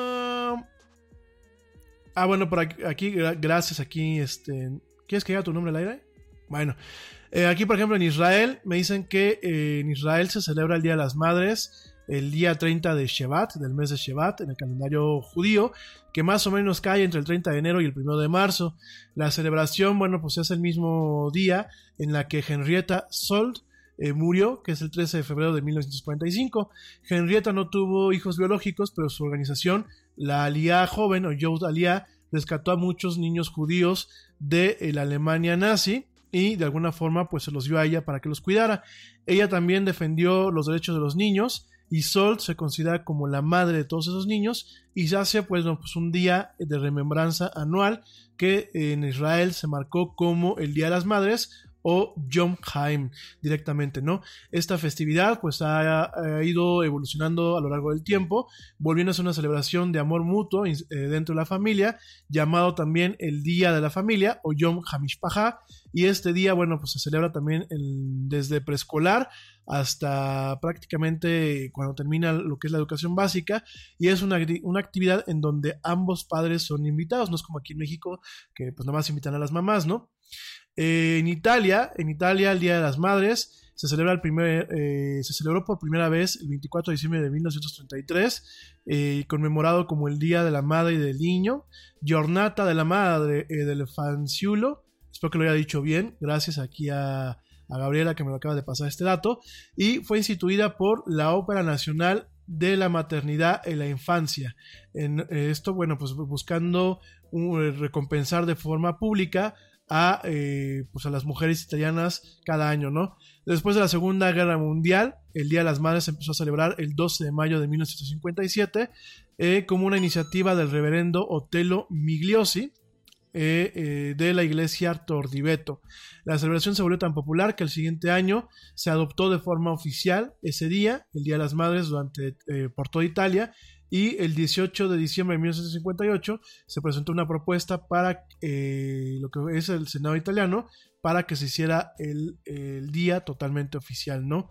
En el caso de México, gracias, este, gracias mi estimado Paco por pasarme esta información. En el caso de México, el gobierno Tú trabajas duro por tu dinero. Con Metro by T-Mobile, rinde más. Ahora no hay cargos al cambiarte. Disfruta el precio más bajo de Metro. Solo 25 dólares la línea por cuatro líneas. Además, llévate cuatro teléfonos gratis al cambiarte. Metro by T-Mobile. Conquista tu día. Todas las líneas pierden la promo si alguna se desconecta sin cargos de activación en teléfonos selectos. Límite uno por línea con cambio elegible. Excluye impuesto de venta. Oferta por tiempo limitado. Aplican restricciones. Visita metrobytimóvil.com. Te preocupas por la salud de tu familia y hoy un sistema inmunológico fuerte y una mejor nutrición son más importantes que nunca. Es por eso que los huevos Egglands Best te brindan más a ti y a tu familia. En comparación con los huevos ordinarios, Egglands Best te ofrece 6 veces más vitamina D y 10 veces más vitamina E, además de muchos otros nutrientes importantes, junto con ese delicioso sabor fresco de granja que a ti y tu familia les encanta. No son tiempos ordinarios, entonces, ¿por qué darle a tu familia huevos ordinarios? Solo Egglands Best. Mejor sabor, mejor nutrición, mejores huevos. de Álvaro Obregón eh, importó el Día de las Madres de eh, los Estados Unidos en 1922 y el periódico Excelsior tuvo una campaña promocional masiva para la festividad de ese año. El gobierno conservador intentó utilizar este día festivo para promover un rol más conservador eh, de las madres en las familias, más todavía, en fin, que el... Pero bueno, esa perspectiva fue criticada por los socialistas. ah, para como promover una imagen poco realista de una mujer que no era eh, mucho mejor eh, que solamente para tener hijos, ¿no? Es como lo manejaron. En 1930, el gobierno izquierdista de Lázaro Cárdenas promovió la festividad como un festival patriótico. El gobierno de Cárdenas intentó utilizar este día como un vehículo para varios esfuerzos, para remarcar la importancia de las familias como la base del desarrollo nacional, para beneficiarse de la eh, lealtad que los mexicanos sentían hacia sus madres, para introducir nuevos tipos de moral a la mujer mexicana y reducir la influencia de la iglesia y la eh, derecha católica eh, en el caso de las mujeres, ¿no? El gobierno eh, patrocinó la festividad en las escuelas, sin embargo, ignorando las guías estrictas del gobierno. Eh, algunas eh, obras de teatro se llenaron con íconos religiosos y temas religiosos. Consecuentemente, las celebraciones nacionales se volvieron fiestas religiosas, eh, a pesar de los esfuerzos del gobierno, ¿no? Por ahí, Soledad Orozco García, la esposa del presidente Manuel Ávila Camacho, promovió la festividad durante los 1940, resultando en una celebración importante patrocinada por lo que es el Estado. En 1942 la celebración duraba una semana e incluía el anuncio de que todas las mujeres podían reclamar eh, podían reclamar, ¿no? bueno, los gobiernos populistas desde entonces nos persiguen, ¿no? En 1942 la festividad celebraba, o sea, duraba toda la semana e incluía un anuncio de que todas las mujeres podían sacar eh, sus eh, máquinas de coser que estaban, pues, de alguna forma empeñadas de lo que es eh, la casa de empeños Monte de Piedad sin ningún costo. Bueno, no sé. No voy a criticar porque no me compete hacer ahorita ninguna crítica al respecto, ¿no? Durante la promoción de Orozco, la Unión Sinarquista Nacional Católica eh, de alguna forma tomó las riendas de eh, la festividad a partir de 1941. Eh, algunos miembros de lo que es el PRI, eh, lo que era el Partido de la Revolución Mexicana, pues observaban la costumbre de permitir a las mujeres de clases humildes, pues escoger un día, un día, eh, querían escoger un regalo de eh, gratis de, las tiendas, las tiendas que el, partido tenía, para que se la llevaran a su casa y para ellas, ¿no? Bueno, pues el tema clientelar a todo lo que da, ¿no? Realmente el Día de las Madres, pues no es una festividad totalmente oficial en México, aunque se lleva a cabo todos los días, eh, todos los años el 10 de mayo, que bueno, pues fue el día en que se celebró por primera vez en México, y bueno, como parte de la, eh, como parte de la celebración, pues eh, es normal los festivales del día en las escuelas con los squinkles, es, es, es, es- también parte de la celebración para la gente que me escucha de fuera, pues llevarles serenatas a las mamás con las mañanitas, eh, obviamente se lleva un mariachi, y bueno, pues muchas familias aprovechan este día para celebrar, eh, tratando de estar lo más posible con las mamás. Digo, esto es muy curioso porque los mexicanos somos a veces bien hipócritas, ¿no? Eh, todo el año no pelamos a las mamás, inclusive las tratamos mal, pero eso sí, el, primer, el, primer- el 10 de mayo, pues ahí estamos dándonos golpes de pecho en la iglesia, en las escuelas y todo eso, pues hay que quedar bien con las mamás, ¿no? En fin. Oigan, bueno, pues eso es el tema del origen del Día de las Madres. Como sea, pues felicidades a todas las mamás que me escuchan. Eh, creo que en ustedes está parte de la chamba. Lo digo, no lo digo veladamente. eh, en parte usted está la chamba para tener buenos ciudadanos eh, para el día de mañana, que realmente nos hacen falta en este país y a nivel mundial, ¿eh? O sea, se los digo abiertamente. Yo cada día la, la humanidad me decepciona más. No por eso dejo de ser optimista, ¿no? Y no por eso me gusta llevar buena vibra y me gusta de alguna forma ver que en algún momento la humanidad corregirá el camino. Pero por lo menos al día de hoy, oye, para donde voltees, ¿no? Este, por ahí, bueno, ahora se puso muy de moda, ya platicaremos la próxima semana. Aquí en México se puso de moda eso de el tapón a las rocas, ¿no? Mamás que lo estén escuchando, pues ahora para que los niños lleguen pedos a su casa o borrachos como eh, aquí en México o en otras partes, pues este mojan un tapón y se lo meten por donde ya saben. En el caso de las chavas, pues se lo meten en la vagina y en el caso de los caballeros, pues se los meten en el único orificio que tenemos disponible, ¿no? Por el recto. Entonces, este, pues ya llegan tomaditos con su tapón ahí cubierto en, alcohol, lo cual es muy peligroso porque estas dos formas pues precipitan el alcohol de una forma más directa y sin pasar directamente por los eh, eh, la parte metabólica que el sistema digestivo eh, provee. Entonces mucha gente pues se intoxica, se intoxica directamente, entra en un estado de envenenamiento etílico cuando utiliza este tipo de técnicas. Técnicas, nada más, escúchenme, ¿no? Pues sí, pues es que es la verdad, gente, yo es que yo no sé. Pero me queda claro que la humanidad cada día va en un tema de un retroceso total. Soy optimista, quiero pensar que en algún momento pues algo, algo va a cambiar. Pero hasta la fecha, pues sí. Y parte de eso pues, será la educación que ustedes como mamás y como papás, aquellos que me escuchan, eh, le impriman a sus hijos. Realmente necesitamos ciudadanos de bien, no solamente en México, sino en buena parte del mundo.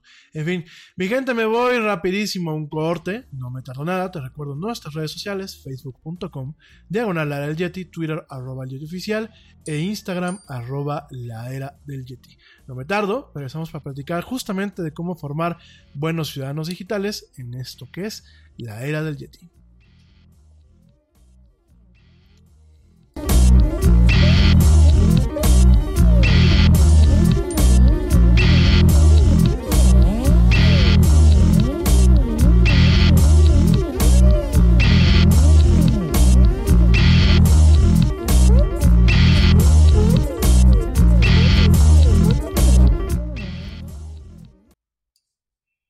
Yo, check this out. este corte también es moderno. No te vayas.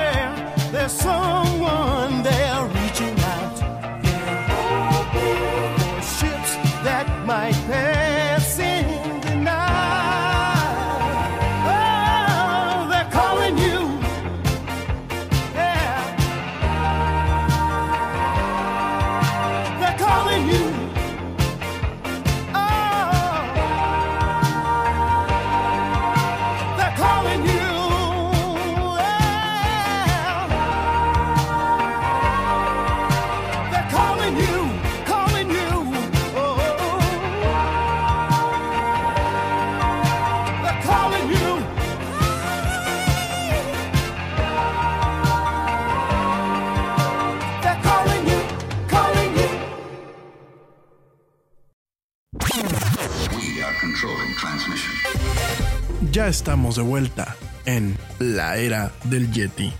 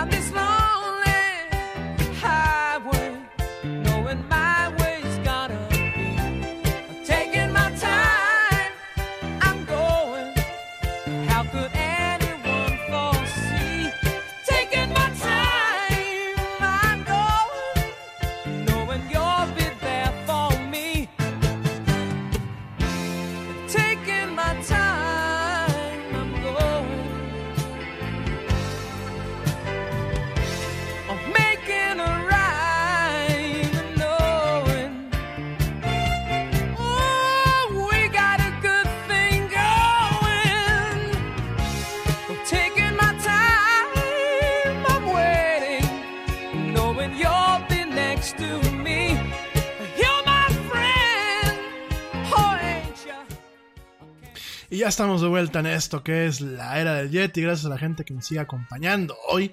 Hoy en este jueves, jueves 9 de mayo, platicando muy a gusto de, bueno, pues el Día de las Madres y otras cosas más.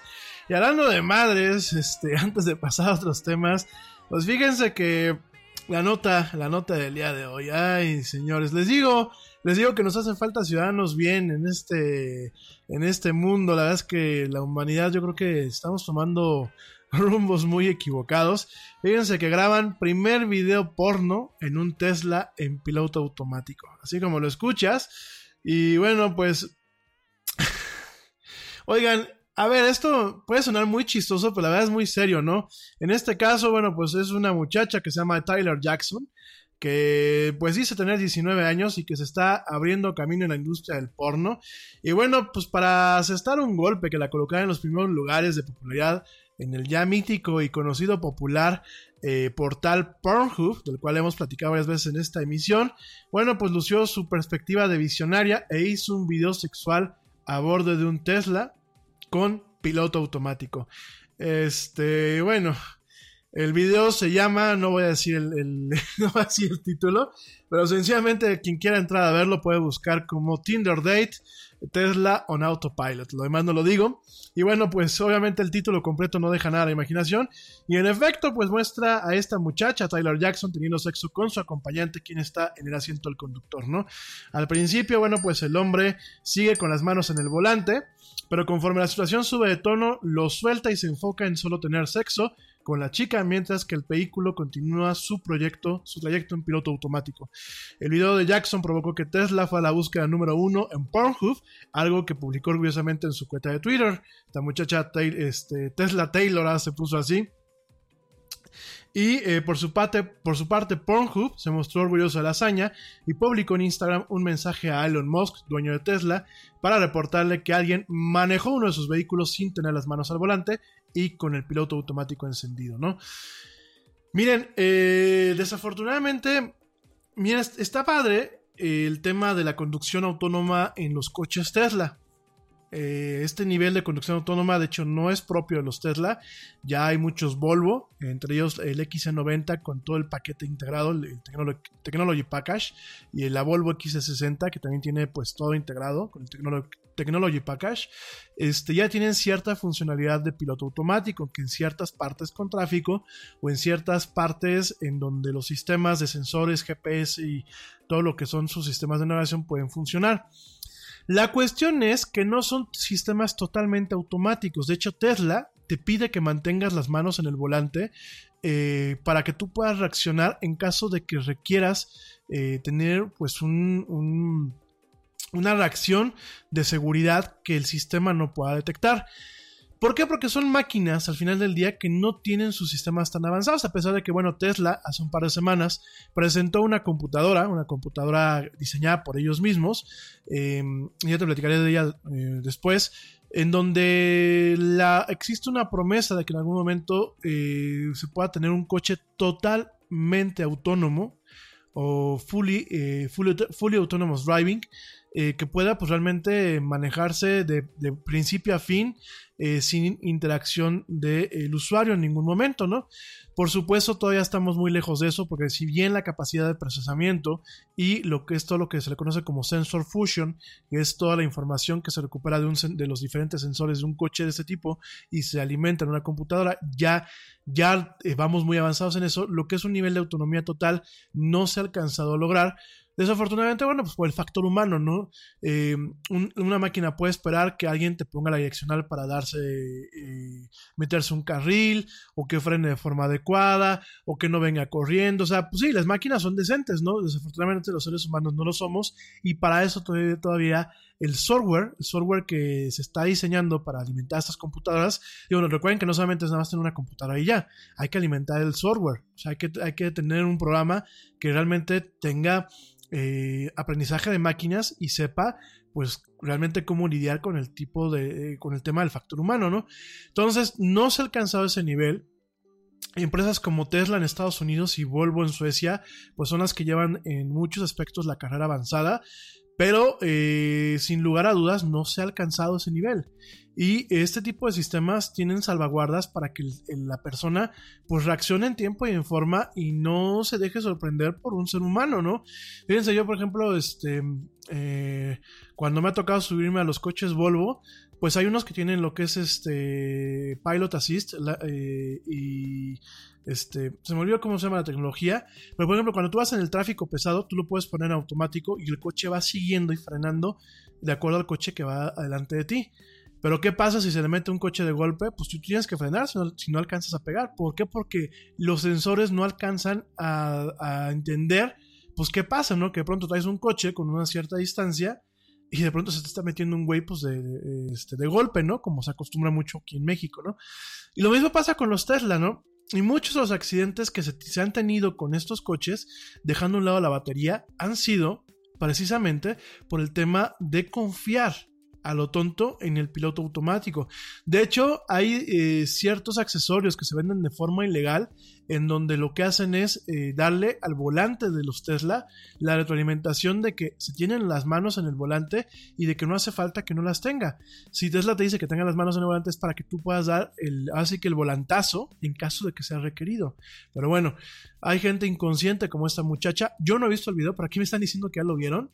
Y ya van tres personas que me dicen que ya lo han visto. Oigan, o sea que el único ñoño ha sido el Yeti que no, no lo ha visto. Chin. Por lo menos está interesante. Bueno, le voy a echar de todos modos un ojo para no quedarme con la tentación. Pero bueno, este, pues es la nota. La verdad, muy mal. Muy mal que la tecnología se utilice así. A ver, yo no digo pues, que no nos eche su price price en el coche. Digo, es peligrosísimo, ¿eh? Ni lo estoy aquí invitando a que lo hagan ni nada. Es peligrosísimo echarse un price price en el coche. Si está andando, ¿no? Si está parado, el coche, gente. El coche. Este, si está parado el coche, pues no es tan peligroso, salvo por el tema de la seguridad y por el tema de eh, la decencia pública, ¿no? Eh, pero nada más, este, pero andando, pues es muy peligroso, ¿no? Por lo general a uno se le dicen, yo, no sé nada de eso, pero este, eh, hayan habido accidentes en donde la gente se confunde de pedal, pues cuando están ahí en el chacachaca, ¿no? Entonces, además de las implicaciones, ¿no? Y todos los mecanismos de seguridad que puede tener, eh, pues un coche en caso de que estén ahí haciendo algo, ¿no? Las bolsas de aire, los sistemas antichoque, o sea, no lo hagan, gente.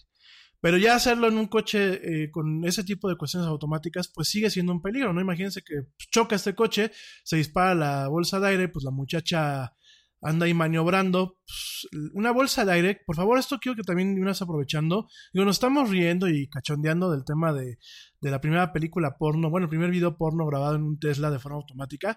Damos muchas risas, ¿no? Pero hay que tomarse muy en serio el tema de la seguridad. Digo, ya dejando un poquito del chistecito. Y sobre todo, por favor, amigos, entiendan que las bolsas de aire por sí solas no funcionan. Es más, las bolsas de aire por sí solas pueden hacer más daño del que pueden evitar. Las bolsas de aire son un componente de los sistemas de seguridad del coche y funcionan como parte de un sistema completo que involucra los cinturones de seguridad, los sistemas de tensión, en algunos coches como los Volvo, el tema eh, del manejo de los asientos. De hecho, la verdad, este, ustedes me dicen siempre, ay, ¿te pagan por hacerle promoción a Volvo? No, no me pagan. Y ojalá, Dani Flores, si me estás escuchando, eh, todos los clientes que lleguen a tu agencia diciendo que escucharon al Yeti, pues de ahí me toca una comisión. Pero no, a ver mi gente, lo que pasa es que Volvo, los suecos han invertido muchísimo en el tema de seguridad. De hecho, ellos son los inventores del cinturón de seguridad de tres puntos que tenemos actualmente y han sido los coinventores de la, de la bolsa de aire. Eh, la bolsa de aire la inventó Autoliv, que en su momento pues Autoliv tuvo un financiamiento fuerte por parte de lo que era Volvo. Eh, estos mecanismos no funcionan por sí solos. Entonces, por ejemplo, en el, co- en el caso de los Volvo, eh, tienen, por ejemplo, si te pegan por... ah, va a sonar muy feo, pero no. Este, si te pegan por detrás, si tienes un choque por detrás, para evitar el latigazo que te da el cuello, cuando te da un choque por detrás, este, lo que hacen los asientos tienen un mecanismo que se llama ZIPS. El ZIPS lo que, lo que activa es el asiento, de tal forma que el asiento se colapsa eh, para que no tengas ese latigueo no, no tengas daños a las cervicales, porque de hecho muchos de los golpes que se le dan a un coche por detrás, el principal problema que le dejan a uno como, el como conductor es la secuela con el tema de eh, las vértebras. De hecho hay mucha gente, mi papá es uno de ellos, que por ese tipo de golpes eh, quedan mal de las vértebras pues, un buen rato, ¿no? Entonces, eh, el coche, en el caso de, Volvo, porque Volvo se, ha dado a la tarea de realmente invertir en investigación y desarrollo por parte del tema de seguridad, eh, realmente con Volvo te pegan por detrás y los asientos se colapsan para evitar que te den el latigazo. Este, y el mecanismo de seguridad, las bolsas de aire se abren con tal velocidad y de hecho utilizan un cierto tipo de explosivo que lo único que hacen es evitar que te rompas la nariz directamente en el volante o que tengas un colapso, un golpe fuerte contra las partes frontales del coche o contra los asientos en la parte de atrás o en el caso de una volcadura o un choque lateral que te, golpees contra lo que son las puertas o las ventanas. En el caso de los Volvos son de los únicos coches que tienen bolsas de aire también para los pasajeros en forma de cortina. No les estoy haciendo publicidad, pero igual, mi Dani, me guardando la comisión. Este, no, en buen plan, este, la verdad son coches, o sea, mucha gente dice es que a mí me gustan los coches de lujo como los Mercedes y como los BMW, qué padre. Yo personalmente prefiero los coches de, de lujo como los Volvo porque además de que tienen muy buen equipamiento, pues tienen ese sistema de seguridad. De hecho, el compromiso de Volvo es que para el 2021 ninguna persona fallezca o tenga heridas graves dentro de sus coches. Ese es el compromiso que ellos tienen. Entonces, eh, aquí el tema con las bolsas de aire es, una bolsa de aire puede ser sumamente peligrosa, fíjense nada más, si no se utiliza el cinturón de seguridad. Hay mucha gente que dice, pues no me pongo el cinturón porque pues, este coche trae bolsas de aire, ¿no, compadre? O sea, hay gente que se ha roto la nariz o se ha roto la boca por no traer el cinturón y, justamente eh, pega con la bolsa de aire antes de que se alcanza a desplegar. Entonces, cuando se despliega, alcanza a pegar a la cara y eso es un daño. Entonces, aquí el tema es, por favor, realmente eh, usen el cinturón, manejan con cuidado y no, no echen el price price en el, o el prau prau, como decía este Broso, el payaso tenebroso aquí en México. No lo hagan en, las, en los coches, de verdad. Eh, por lo menos no que cuando estén manejando, ¿no? Y pues por el tema de seguridad, no lo hagan tampoco parados. Pues para eso están los moteles, ¿no? Y otro tipo de partes, en fin. Hay que tener mucho cuidado. Aunque el coche sea automático, hay que tener muchísimo, muchísimo cuidado con eso. Bueno, oigan, pues rápidamente les comento, hablando de, vamos a hablar de niños y otras cosas. Rápidamente les comento que, eh, pues el día de hoy se anunció, se anunció eh, de que eh, Netflix estaba adquiriendo la marca Storybots que bueno, pues es este es un show de unos robotitos muy coloridos que ya lleva un ratito pasando en Netflix. En este caso, pues Netflix adquirió este estudio, Storybots. Eh, es una marca y un estudio creado por Greg and Evan Spiridelis, los fundadores de Jeep Jab. Y bueno, los Spiridelis pues llegaron a un acuerdo con Netflix para expandir la marca en diferentes áreas, incluyendo series y algunos eh, especiales de eh, formato corto, ¿no? Eh, esto de los storybots pues ha sido un gran éxito para el servicio de streaming y pues varias de las historias de Netflix como pregunta a los, storybots que debutaron en el 2016 han ganado diferentes Emmys además del reconocimiento de padres y de maestros, ¿no? En ese sentido, pues los hermanos Spiridelli comentaron en una, en una entrevista a la revista Va- Variety, como comentaron que junto con Netflix su meta es hacer Storybots la eh, marca eh, líder a nivel mundial en cuanto a entretenimiento educacional para niños conectados y familias globalmente, ¿no? Eh, ellos lo ven esta venta como una oportunidad que solamente se da una sola vez en la vida para llevar algo épicamente bueno al mundo, ¿no? Eh, para aquellos que no saben de lo que les estoy hablando, pues este, los Storybots son un grupo de cinco robotitos muy chistosos. De hecho, bueno, pues habrá quien me diga que tienen formas muy, muy fálicas. No, no tienen formas fálicas, son robots nada más de colores, en donde eh, viven en el mundo, en un mundo detrás de, de las pantallas, ¿no? Entonces, pues es como una versión entre los Minions con Plaza Sésamo. Y bueno, realmente los contenidos están dirigidos a una audiencia de preescolar, en donde estos robots educan a los niños acerca del espacio, de los dinosaurios, de los buenos hábitos antes de irse a dormir y de otros tópicos. Usualmente tienen eh, artistas invitados como Snoop Dogg, Whoopi Goldberg, Kevin Smith y eh, Weird Al Yankovic. Eh, en ese sentido, bueno, pues han sido bastante interesantes. Eh, y bueno, realmente ratifican la apuesta, la apuesta que está teniendo Netflix en torno a los contenidos infantiles. De hecho, bueno, pues algunos de los proyectos que vienen, como platicamos en su momento, son los Willow Bees, una película animada basada en el libro de Louis Lowry, que bueno, pues va a tener como actor principal a Ricky Gervais y Maya Rudolph. También está un libro muy interesante que se llama Maya y los Tres, una serie animada dirigida por Jorge Gutiérrez, el creador del libro de la vida, en donde bueno, tenemos a una mujer eh, que es, eh, bueno, una niña, una niña que es una guerrera princesa en el mundo mesoamericano y precolombino. Entonces, bueno, pues vemos aquí el esfuerzo que Netflix hace pues por eh, realmente tener una presencia en el mercado de lo que son eh, los contenidos para niños y de hacerlo de una forma adecuada.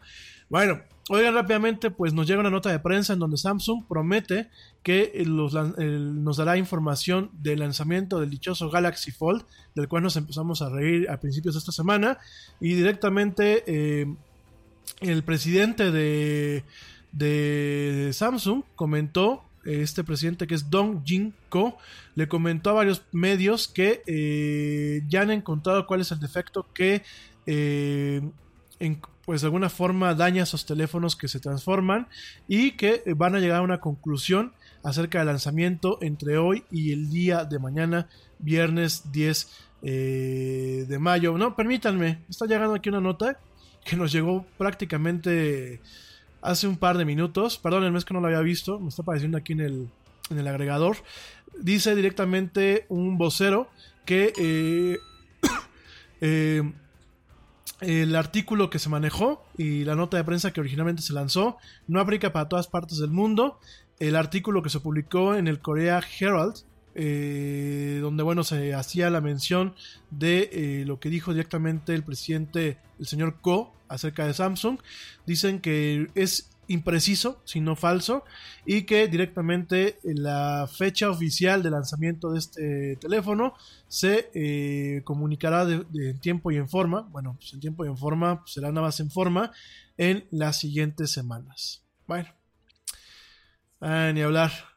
Acaba de llegar esta nota, no sé por qué no nos apareció antes aquí en el sistema que manejamos para la administración, pero bueno, en fin, pues así, así están las cosas, pues no, no nos hagamos ilusiones a saber cuándo van a decirnos del lanzamiento de este teléfono. Oigan, vamos a empezar. Primeramente, aquí te, te quiero comentar algo que de hecho muchos de ustedes me lo están mandando aquí el mensaje. Como papás, antes de que les platique el tema de eh, cómo formar buenos ciudadanos digitales, que yo creo que lo vamos a dejar hasta el lunes. Un tema que lo vieron ustedes aquí en lo que es la agenda de la era del Yeti, que me parece que es un tema importante, es como Fortnite, este videojuego, pues está ocasionando que eh, los niños eh, sean bulliados en el mundo real, o sean bulliados en el contexto contemporáneo fuera de lo que es el juego, y este bullying ocasione que gasten dinero en este juego. Fíjate que Fortnite es un juego muy interesante que realmente ha sido pues no solamente una, un- una sensación en el tema del entretenimiento interactivo, sino también en el tema de lo que es la cultura popular. No hay más de una película en donde lo veamos mencionado o más de un programa de televisión. De hecho, ayer lo veía yo. Este, estábamos en el cine, hay una parte de Avengers donde sale el tema de Fortnite. Luego, luego lo identificó mi sobrino Diego. Y este, y bueno, ha sido una sensación realmente por parte de la empresa Epic. Es un juego que maneja el tema del Battle Royale, que el Battle Royale pues es la batalla royal, es el todos contra todos. De alguna forma capitaliza sobre conceptos que se dejaron muy cimentados con la novela para adultos jóvenes eh, de los Juegos del Hambre. Y eh, de alguna forma pues de ahí se emana este videojuego con el tema de la gratuidad, eh, con el tema de entornos muy coloridos, con el tema de pues una isla, un battleground, un, un lugar donde pues va evolucionando, de hecho la isla de Fortnite pues es muy diferente en esta temporada, que es la novena temporada en comparación a cuando empezó la- lo que es este juego, realmente es un juego vivo, pero ¿qué pasa? Fíjate que eh, este juego como tal, tú lo puedes jugar de forma gratuita y avanzar dentro del juego por el tema de la habilidad sin invertir un centavo. La cosa es que Fortnite eh, tiene una parte estética y tiene una parte eh, de armas y de ciertas cuestiones que realmente lleva a un tema de utilizar dinero, dinero del tiempo de la vida real, dinero del día a día, directamente pues en comprar ese tipo de cosas. Eh, sobre todo en escuelas privadas donde la colegiatura pues es, son, suelen ser altas o suelen ser, bueno, aquí en México prácticamente todas las escuelas privadas, usualmente pues uno suele presumir, bueno, uno presumía en, aquel entonces, cuando uno estaba, yo estaba más, más escuincle, pues en la primaria, solías presumir de la pluma, las famosas plumas esas que, cambiaban de... eh, tenían diferentes tintas, o presumías de las plumas estas que eran como estilógrafos, que vibraban, y eh, bueno, también de algunas marcas de zapatos, de si tenías Super Nintendo, si tenías ciertas consolas, de diferentes cosas, ¿no? Hoy en día, pues en las escuelas privadas se suele presumir de la ropa, de las marcas de los tenis, de los celulares, de las tabletas o los videojuegos. Eh, en algunas escuelas, eh, no solamente en Estados Unidos, sino ya también en México, nos hemos empezado a dar, han habido algunos casos, y no solamente privadas, sino públicas, en donde pues ya las disparidades que suelen haber muchas veces entre los niños ya no son solamente en el tema de lo que usas o lo que tienes pues de alguna forma en el mundo real, sino de objetos eh, virtuales. Esto porque algunas disfraces o ropa virtual dentro de lo que es Fortnite eh, pues obviamente llevan un costo, ¿no? Y se han convertido en, algunos, en algunas ocasiones como un símbolo de estatus eh, y en algunas escuelas pues han empezado a ver un tema de que si tú estás jugando Fortnite y eres un default, o sea, eres eh, el personaje que- con el que arrancas el juego, pues además de ser un personaje que no has evolucionado porque eres a lo mejor un novato o porque realmente no, no sabes jugar bien el juego, pues además de todo eso eres un personaje que a lo mejor eres un ciudadano virtual de segunda clase debido al tipo de prendas que, que- de las que careces, ¿no? Eh, en este caso, pues hay un caso ya eh, documentado eh, en varios artículos, aunque ya hay varios que están, bueno, hay varios casos documentados, pero uno de los más célebres es donde en una escuela, en una escuela en Estados Unidos, en un, colegio privado, uno de los niños, uno de los estudiantes, les rogaba a sus papás por dinero para poder comprar una, pues, un vestuario virtual para uno de esos personajes, porque nadie quería ju- jugar con él, no solamente dentro del juego, sino eh, fuera del juego, directamente en lo que es la escuela, ¿no?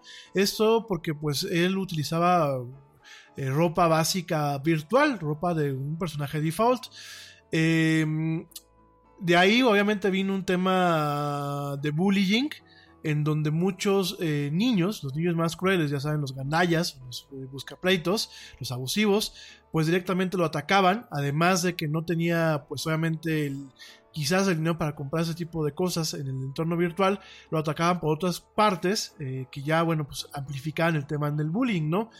Y esto se, se convirtió en un tema mucho más eh, profundo, porque en muchas escuelas lo que es la escena social comienza y termina con el tema de Fortnite. Entonces, el no tener nadie con quien jugar dentro y fuera de este contexto, pues es como una marca de muerte social en estos temas, ¿no? Eh, el principal problema de Fortnite actualmente, además de ese tema de buscar enviciarte, eh, utilizando el tema de lo que es la cuestión estética, es que el juego está disponible y es gratuito, y está disponible en consolas, computadoras y teléfonos móviles. Eh, para la gente que no sepa cómo funciona exactamente Fortnite, es un juego donde tú tienes tu personaje virtual, tú lo puedes personalizar como tú quieras o con, con cosas que has comprado. Y el objetivo es sobrevivir contra 99 eh, jugadores que están jugando contigo en la misma isla. Eh, si bien en algunos, en algunos entornos los jugadores o las comunidades no son tan hostiles, principalmente la hostilidad la estamos viendo y está siendo documentada por niños que juegan el juego, en donde pues realmente no solamente vemos la cuestión de ver a cuántas personas te echas antes de que te echen a ti en el juego, sino también eh, qué tan pavo real eres dentro de este entorno virtual. Eh, esto, pues, por un lado. Por el otro lado, al momento de que este juego lo encuentras prácticamente en cualquier parte, no solamente ha sido un entorno virtual de competencia, también se ha vuelto un entorno, pues, para socializar. Por supuesto, pues todas aquellas cuestiones, eh, todas las virtudes o todos los defectos que son parte de lo que es el contexto o la, o la parte de la infraestructura de socialización de un ser humano, pues han sido trasladadas o traducidas directamente al contexto virtual. Y bueno, eh, Nada es más importante que la salud de tu familia y hoy todos buscamos un sistema inmunológico fuerte y una mejor nutrición. Es por eso que los huevos Egglands Best te brindan más a ti y a tu familia. En comparación con los huevos ordinarios, Egglands Best te ofrece 6 veces más vitamina D y 10 veces más vitamina E, además de muchos otros nutrientes importantes, junto con ese sabor delicioso y fresco de la granja que a ti y a tu familia les encanta. Todos queremos lo mejor para nuestras familias. Entonces, ¿por qué no los mejores huevos? Solo Egglands Best. Mejor sabor, mejor nutrición, mejores huevos. Te preocupas por la salud de tu familia y hoy un sistema inmunológico fuerte y una mejor nutrición son más importantes que nunca. Es por eso que los huevos Egglands Best te brindan más a ti y a tu familia. En comparación con los huevos ordinarios, Egglands Best te ofrece 6 veces más vitamina D y 10 veces más vitamina E, además de muchos otros nutrientes importantes, junto con ese delicioso sabor fresco de granja que a ti y tu familia les encanta. No son tiempos ordinarios, entonces, ¿por qué darle a tu familia huevos ordinarios? Solo Egglands Best. Mejor sabor, mejor nutrición, mejores algunos jugadores pues eh, adquieren ciertos niveles sociales eh, por, principalmente por el tema de la habilidad. Aquí en este caso pues están subiendo de nivel conforme vas sobreviviendo vas eh, echándote gente antes de que te echen a ti. Pero no solamente en este caso que puedes tú haber un, un ganador solo un solo ganador en cada arena o pueden haber eh, directamente escuadrones eh, donde son los ganadores sino que también pues eh, van ganando prestigio con otras personas de acuerdo al look, al, vestuario que trae puesta el personaje virtual, ¿no? En este caso, en el entorno de Fortnite, no hay nada peor que tener un personaje estándar que se le conoce como el personaje default, ¿no? Cuando tú la primera arrancas Fortnite, pues el juego te da de forma al azar eh, un personaje con cierta vestimenta militar estos personajes pues son funcionales, pero también pues te vuelves un blanco para que la gente que, eh, ¿cómo se llama? Ya tiene un rato jugando el juego, pues sepan que eres uno de los que estás llegando a novatos, carne fresca y pues directamente eh, te ataquen, ¿no? O en el caso de los colegios, pues si tú eres un jugador que no puedes eh, pagar mejores aditamentos cosméticos, que algunos de los aditamentos pueden llegar a costar hasta 400 pesos o 20 dólares eh, dependiendo de la rareza o de lo especial del ítem, ¿no? Algunas pieles o algunos vestuarios se pueden ganar a través del Battle Pass, que bueno, pues es como eh, un pase que, te cuesta entre 10 y 15 dólares por eh, temporada. Otros tantos se pueden conseguir conectando tu cuenta a servicios externos como Amazon Prime. Sin embargo, bueno, la mayoría de la gente pues compra directamente con dinero. O sea, solo de dinero real, gente. Pues lo que es su look, el look que uno quiere. Y bueno, pues este, eso obviamente ha ocasionado que en primer lugar se genere un tema de vicio. Ya han habido casos en donde hay chavitos que se gastan hasta 500 o 600 dólares en chacharitas virtuales para este, este entorno.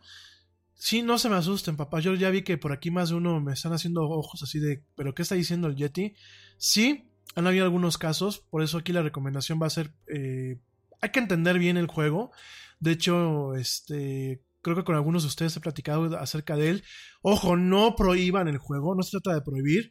El juego tiene mecanismos para poder bloquear las compras y, eh, por ejemplo, en plataformas como Xbox y como eh, PlayStation se pueden hacer eh, bloqueos de, las adquisiciones directamente desde las tiendas utilizando los controles paternales. Sí han habido algunos casos muy desafortunados en donde, bueno, pues los chavos están eh, ahora sí que enchulando su personaje y se gastan una buena lana. Y aquí, pues obviamente, a ver, es un juego que tiene mucha producción, es un juego que eh, le van cambiando, le van, habiendo colaboraciones con otras plataformas. Por ejemplo, pues este, este mes hubo una colaboración con Avengers. Hay un evento en donde tienes que pelear contra Thanos eh, directamente dentro de lo que es el contexto de la isla de Fortnite. Entonces, obviamente, todo eso cuesta dinero, ¿no? Y el modelo de negocios es pues tú quieres jugar de gratis, bienvenido, pero te voy a dar ciertas cuestiones que te generen cierta necesidad de gastar lo que usualmente se gasta por un juego, ¿no? Desafortunadamente, pues aquí el tema eh, es muy amplio. La forma en la que funciona este juego, pues obviamente replica muchas cuestiones sociales dentro de él. Y pues obviamente hay cuestiones, esto es un, esto es un camino, es una vía de doble, de doble sentido, ¿no? Hay cuestiones de la sociedad moderna, de la sociedad eh, normal, principalmente de los squinkles, que se ven materializadas dentro del juego y viceversa, ¿no? Por ejemplo, eh, en esa misma escuela eh, se comenta que más de una ocasión escucharon a los niños referirse el uno al otro como default o como el default o como el def. Eh, de hecho, en un punto lo empezaron a utilizar como un insulto genérico dentro y fuera del salón, ¿no? El decirte default, ¿por qué? Pues porque eres el, el newbie, eres el novato, o eres el que no tienes dinero para comprarte el vestuario adecuado, ¿no? Eh, obviamente, eh, fíjate, porque hay un caso en donde Libby, una niña, porque las niñas también, mucho tiempo se pensó que los videojuegos eran temas de niños, y yo cuando voy a las escuelas me llevo una sorpresa cuando platico con los papás y con los chavos, en donde ellos me dicen, ¿sabes qué? Este, eh, yo juego, por ejemplo, chavitas, me acuerdo que en la secundaria aquí en la, este, Helen Parkhurst, aquí en Querétaro, me acuerdo que cuando me invitaron a platicar con los chavos, los chavitos me decían, las chavitas, cuando les preguntaban, bueno, ¿que ustedes qué juego juegan, no? Y las chavitas de secundaria me decían, Call of Duty. Y yo así, ¿qué? Y, me- les decía, ¿pero cómo lo juegan? Ah, multijugador. Yo decía, ¿estas o se están haciendo las interesantes o no? Cuando platicábamos con ellas y con la psicóloga, ellas reconocían, reconocían que jugaban el juego, les gustaba jugar a los soldaditos y, y darse el quien vivo con los chavos, ¿no? No está mal, o sea, qué bueno que en ese sentido, pues hay un tema ya de diversidad, hay un tema en donde no hay un estigma de que los videojuegos solamente sean para hombres, porque realmente los videojuegos tienen muchas cuestiones positivas, además de las negativas, y además, pues muchas, hay muchas eh, cuestiones que las pueden volver un tema profesional que realmente les genera un, dinero a, los chavos y a las chavas. Pero sí, yo me, yo me saqué de onda porque digo, son juegos con cierta violencia que si bien a lo mejor no está eh, totalmente explícita eh, en el contexto del juego, al momento que tienes la interacción en línea, sí se vuelve un tema muy explícito. Y en este caso, en el caso de Fortnite, pues, por ejemplo, hay una niña que es Libby, en, en uno de estos casos, en donde es una niña de eh, eh, sexto grado de, de educación básica, que eh, todos, los, todos los chavitos que son defaults, que no tienen vestuarios exóticos en su escuela, eh, se burlan de ellos, pues los atacan no solamente en el contexto del juego, sino fuera del juego, y sobre todo eh, se burlan más de estos chavos cuando los ven jugando muchas veces Fortnite directamente en un teléfono móvil o en una tableta. ¿Por qué? Porque los jugadores un poquito más profesionales consideran que no son eh, plataformas en donde de forma profesional se puedan jugar. Los jugadores profesionales pues utilizan el joystick, utilizan los controles, utilizan el mouse y el teclado, pues para poder de alguna forma tener más precisión en sus movimientos, ¿no? Entonces, pues eso es un problema. También el tema del noob o del novato, del noob, eh, como un tema netamente discriminatorio o eh, totalmente eh, peyorativo.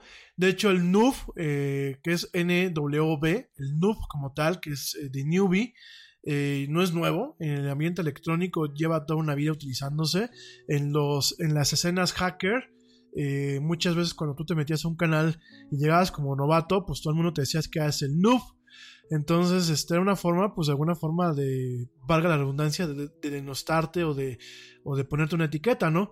Eh, han habido diferentes casos, por ejemplo, para el medio Polygon, eh, Guy Diep, el papá de un niño de 8 años, eh, le comenta a este medio que mientras su hijo le preguntaba, eh, le pedía dinero para cosméticos de Fortnite, para evi- evitar el estigma de ser un default, que él escuchaba entre líneas que pues obviamente no era el tema de papá cómprame un disfraz o, dame dinero para poder comprar un disfraz, era porque lo estaban realmente eh, atacando al niño, o sea, él decía que entre líneas alcanzaba a entender que yo necesito este disfraz porque mi falta eh, de autoestima y de, y de confianza pues se ve amplificada cuando los niños en la escuela me atacan por no tener un, un personaje virtual adecuado, ¿no? Eh, por aquí, por ejemplo, eh, el usuario Travis Manley de Twitter comenta que su niño de 10 años está obsesionado en comprar este, pues, vestuarios virtuales, ¿no? Y que mientras Manley, el papá, juega con los eh, trajes básicos para mostrarle a su niño que las, eh, los temas cosméticos no dictan tu capacidad en el juego o tu habilidad, su hijo realmente piensa que los cosméticos el tema de los vestuarios refleja pues de alguna forma lo que es eh, la habilidad o el nivel dentro de lo que es el juego, ¿no? Ya hay varios papás que realmente están eh, teniendo pues un- una preocupación real por el tema de los vestuarios en Fortnite. Por aquí me están comentando que entonces la solución es prohibirlo. No, no es prohibirlo, gente. Creo que hay que sentarse a jugar con los niños. Creo que hay que entender el entorno virtual. Yo creo que lo peor que puedes hacer es prohibirlo. ¿Por qué? Porque el momento que prohíbes un juego de estos, lo estás volviendo una, un objeto del deseo. Un tema que puede generar una obsesión y decir, pues si papá me lo prohíbe es por algo. Y realmente buscar jugar el juego por fuera eh, del control paternal. Dos, eh, el prohibirlo, pues obviamente puedes generar que haya un cierto aislamiento, sobre todo en, los, en, en la educación básica, aquí en México en la educación básica primaria, pues que pueda haber un cierto aislamiento. ¿Por qué? Porque muchas veces este tipo de modas o de manías son puentes de comunicación entre los niños, ¿no? Yo me acuerdo que cuando yo iba a la secundaria, eh, parte de- del tema de comunicación eran los dichosos tazos, ¿no?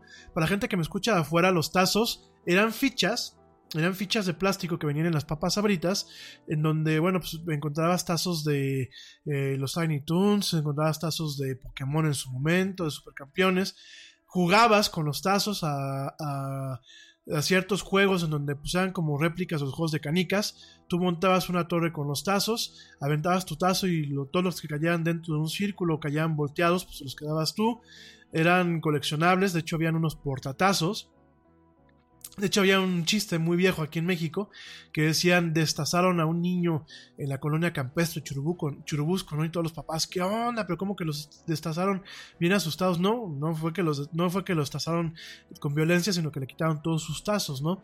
Entonces, eh, el tema, este tipo de manías o este tipo de cuestiones de la cultura popular sirven como patrones de comunicación entre los niños, ¿no? Es como ahora que tenemos nuestros grupos de WhatsApp y los grupos de WhatsApp son, si son el club de Toby, porque somos los que nos encontramos en un mismo eh, grupo de empresarios, o somos los, los ex de, alguna, de algún colegio, o son las mamás de tal, de tal parte, o los vecinos, o los que vuelan drones, o sea, existe todo ese tipo de cuestiones y en el tema de Fortnite lo peor que pueden hacer es cortarle al niño si ya está metido en ese tema cortarle.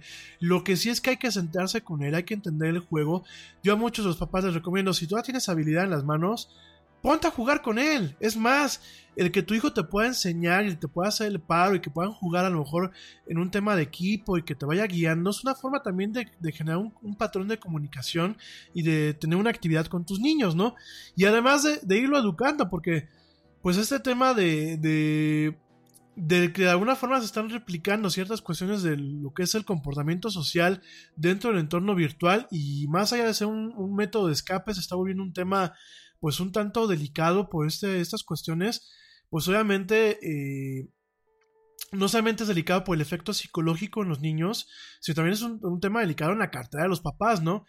Yo aquí me llama mucho la atención y lo quiero decir como tal, eh, lo digo con todo el respeto del mundo y lo digo en buen plan.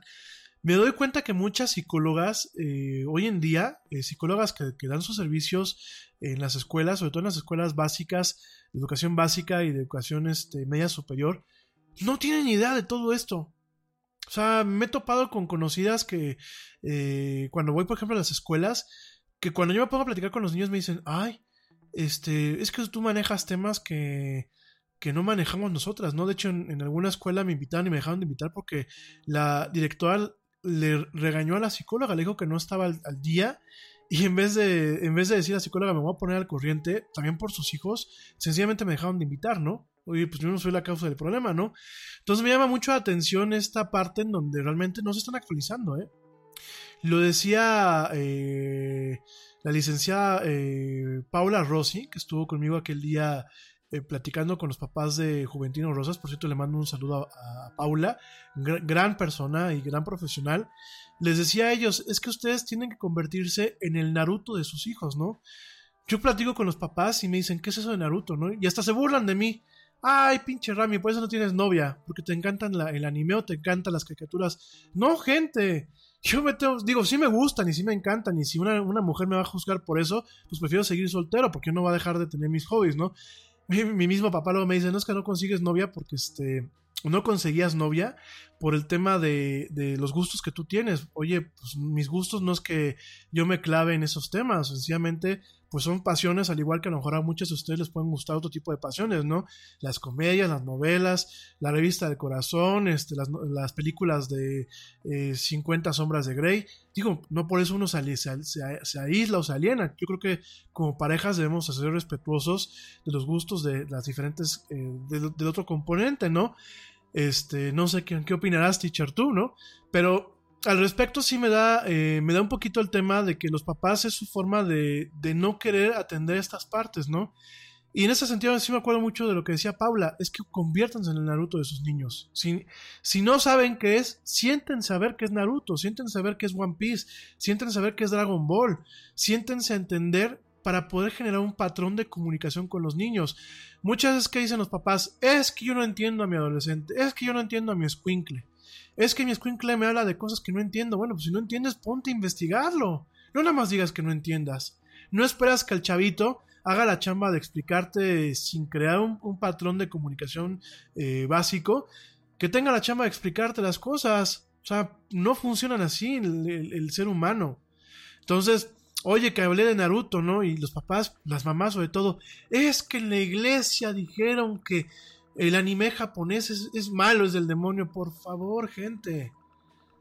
O sea, investiguen primero y no prohíban, porque la prohibición yo, yo me acuerdo en alguna época de mi vida, mis papás, eh, ligeramente, porque realmente mis papás son un pan de Dios, pero mis papás me dijeron no ver Los Simpsons, porque desafortunadamente a mi mamá le tocó ver un episodio muy desafortunado de recién cuando llegaban Los Simpsons a México.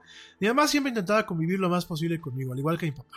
Entonces una noche, tenían creo que un mes o un mes y medio de haber llegado Los Simpsons a, México, que los empezó a echar televisión azteca en aquel entonces. Se sienta mi mamá a ver conmigo la, la- la- la serie y nos toca un capítulo muy desafortunado en donde March pues, corre a Homero de la casa, ¿no? Uy, mi mamá se escandaliza porque dices que veo a Homero Simpson todo borracho y, y eructando y a March que lo corre de la casa. Pues, ¿cuál es el ejemplo que, que- que le lleva a mis niños, a mi niño, no? Y mamá me dijo, no ves los Simpsons. Y aunque no fue una prohibición dura, pues sí era un tema de yo quería ponerlo y me levantaban las cejas mis, mis papás o de plano me decía mi mamá, no lo puedes ver. Y bueno, como yo en su momento era, no fui tan rebelde con mis papás, fui rebelde para otras cosas, pero en, el contexto hogareño no fui tan rebelde, pues no lo veía. Lo veía a escondidas, pero cuando, cuando mis papás estaban en casa y me decían no lo ves, pues no lo veía. Entonces esto obviamente, ¿qué es lo que causa? A los niños les ocasiona el tema del objeto del deseo. Mi sugerencia es siéntense, abran su cabeza. Por favor, mamás, lo dije hace unos programas y muchas de ustedes me decían, es que nos estás echando pedradas a la cabeza. Siéntense con los niños, las mamás y los papás. No le dejen la chamba a los tíos, no le dejen la chamba a, las tías, no le dejen las chambas a los abuelos. Los abuelos ya fueron papás y aunque son muy consentidores, no tienen la obligación de andar cargando con los squinkles. No les dejen esa chamba. Los únicos que pueden educar a sus hijos son papá y mamá. Entonces, por favor, cuando se sienten con los niños, no se sienten con su chingado teléfono, ni con el periódico, ni con el libro. Siéntense a ponerles atención, dedíquenles tiempo de calidad, involúcrense. No nada más digan, el Yeti dijo algo de Fortnite, bla, bla, bla, bla, bla, Fortnite, malo, bla, bla, bla, prohibido Fortnite para los squinkles. No, gente. Siéntense y, y utilicen este tipo de cuestiones como marcos para poder educar, para poder dar lecciones y para tener planos de comunicación común. Cuando a mí me dicen, ay, Aramis, que te llevas muy bien con los squinkles, claro. Digo, aunque a mí yo, yo ahorita pues, no quiero tener niños, ¿no? Pero me llevo bien con los squinkles, ¿por qué? Porque pues, hablo los mismos idiomas que ellos. A mí me llegan, es que viste a Luffy en, en One Piece, pues sí, me- digo, a mí One Piece me choca la serie, pero igual la veo. La veo para, para poder tener un, un- un tema de conversación y para poder hacer bien mi chamba, que es el marketing y la publicidad. Si a mí me dicen, oye, es que no sabes ni quién es Luffy, pues no, ¿cómo hago una campaña de publicidad para los squinkles? ¿Cómo puedo buscar una licencia adecuada para realmente llegar a un segmento de la población. Pues ni modo, me tengo que chutar One Piece, me choca One Piece, me choca el, el que es como una versión eh, japonesa del, del hombre fantástico, pero bueno, tiene lo suyo la serie. Nada es más importante que la salud de tu familia. Y hoy todos buscamos un sistema inmunológico fuerte y una mejor nutrición. Es por eso que los huevos Egglands Best te brindan más a ti y a tu familia. En comparación con los huevos ordinarios, Egglands Best te ofrece 6 veces más vitamina D y 10 veces más vitamina E, además de muchos otros nutrientes importantes, junto con ese sabor delicioso y fresco de la granja que a ti y a tu familia les encanta. Todos queremos lo mejor para nuestras familias. Entonces, ¿por qué no los mejores huevos? Solo Egglands Best. Mejor sabor, mejor nutrición, mejores huevos. Te preocupas por la salud de tu familia. Y hoy, un sistema inmunológico fuerte y una mejor nutrición son más importantes que nunca. Es por eso que los huevos Egglands Best te brindan más a ti y a tu familia. En comparación con los huevos ordinarios, Egglands Best te ofrece 6 veces más vitamina D y 10 veces más vitamina E, además de muchos otros nutrientes importantes, junto con ese delicioso sabor fresco de granja que a ti y tu familia les encanta. No son tiempos ordinarios, entonces, ¿por qué darle a tu familia huevos ordinarios? Solo Egglands Best. Mejor sabor, mejor nutrición, mejores huevos. no por eso lleva casi mil capítulos y quién sabe cuántos años emitida. Ay, es que los padrinos mágicos, y me burlo los padrinos mágicos, y los niños reaccionan bien conmigo. Los padrinos mágicos me choca la serie.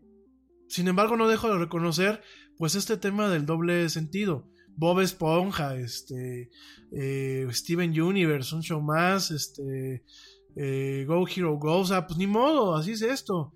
Y ustedes como papás no pueden agarrar, es que yo no veo la caricatura que estoy viendo mi hijo porque me choca. Ah, pero sí, en el momento en que una mamá dijo, es que viste que en Steven Universe se besaron dos de las gemas. Uy, no, ya es así como, eh, te la prohíbo que la veas. Y realmente son, son caricaturas que cuando las ves y realmente te las chutas, no con el teléfono en la mano y platicando con el grupo de tus amigas. O papá, este, viendo las fotos que te mandan del pack en el grupo de, de- de- de caballeros. Cuando realmente te, sien- te sientas y ves ese tipo de caricaturas, vas a encontrar cuestiones muy rescatables. Y en el caso de Fortnite, yo creo que ya debe de empezar a ver, y digo es una, una sugerencia, quizás ustedes ya deben de empezar a contemplar, papás aquí en México, lo que es un domingo electrónico. Aquí en México tenemos la figura que es el domingo, o la mesada. Entonces, eh, si ya les van a dar algo, tranquilamente digan a sus hijos, yo te voy a dar 50 pesos, digo, quiero pensar, o 50, 100 pesos en un monedero electrónico. Para que si tú lo quieres gastar en el vestuario de Fortnite o lo quieres ahorrar para que te puedas comprar el último escudo, la última espada, el último disfraz, lo puedas hacer. Yo eso te lo descuento de lo que te doy de tu domingo. Y te lo voy a dar como te doy tu domingo. El manejo de las tarjetas de regalo me parece muy bueno. Es algo que yo les recomiendo a los papás siempre. No tengan la tarjeta de crédito vinculada a las plataformas. Eh, si tú le das un teléfono a tu hijo, le das una tablet, le das este, una consola como la Xbox, a pesar de los controles parentales, yo creo que es un tema inclusive hasta de tener algo tangible en las manos. Una tarjeta de regalo. Las venden en todas partes, las venden en el Oxxo, las venden en el Super, las venden en todas partes. Es tuviste un buen comportamiento, te doy una tarjeta de regalo. No permitan que se vuelva el vicio a través de la seguridad de la, de la tarjeta de crédito vinculada.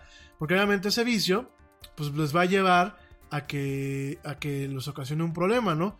Entonces, eh, tengan mucho cuidado con eso, por favor, tengan mucho, mucho cuidado con eso.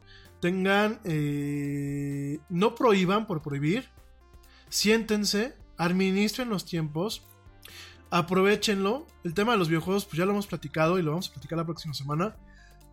Es para todos, es también para adultos, no solamente es para niños, es también para adultos.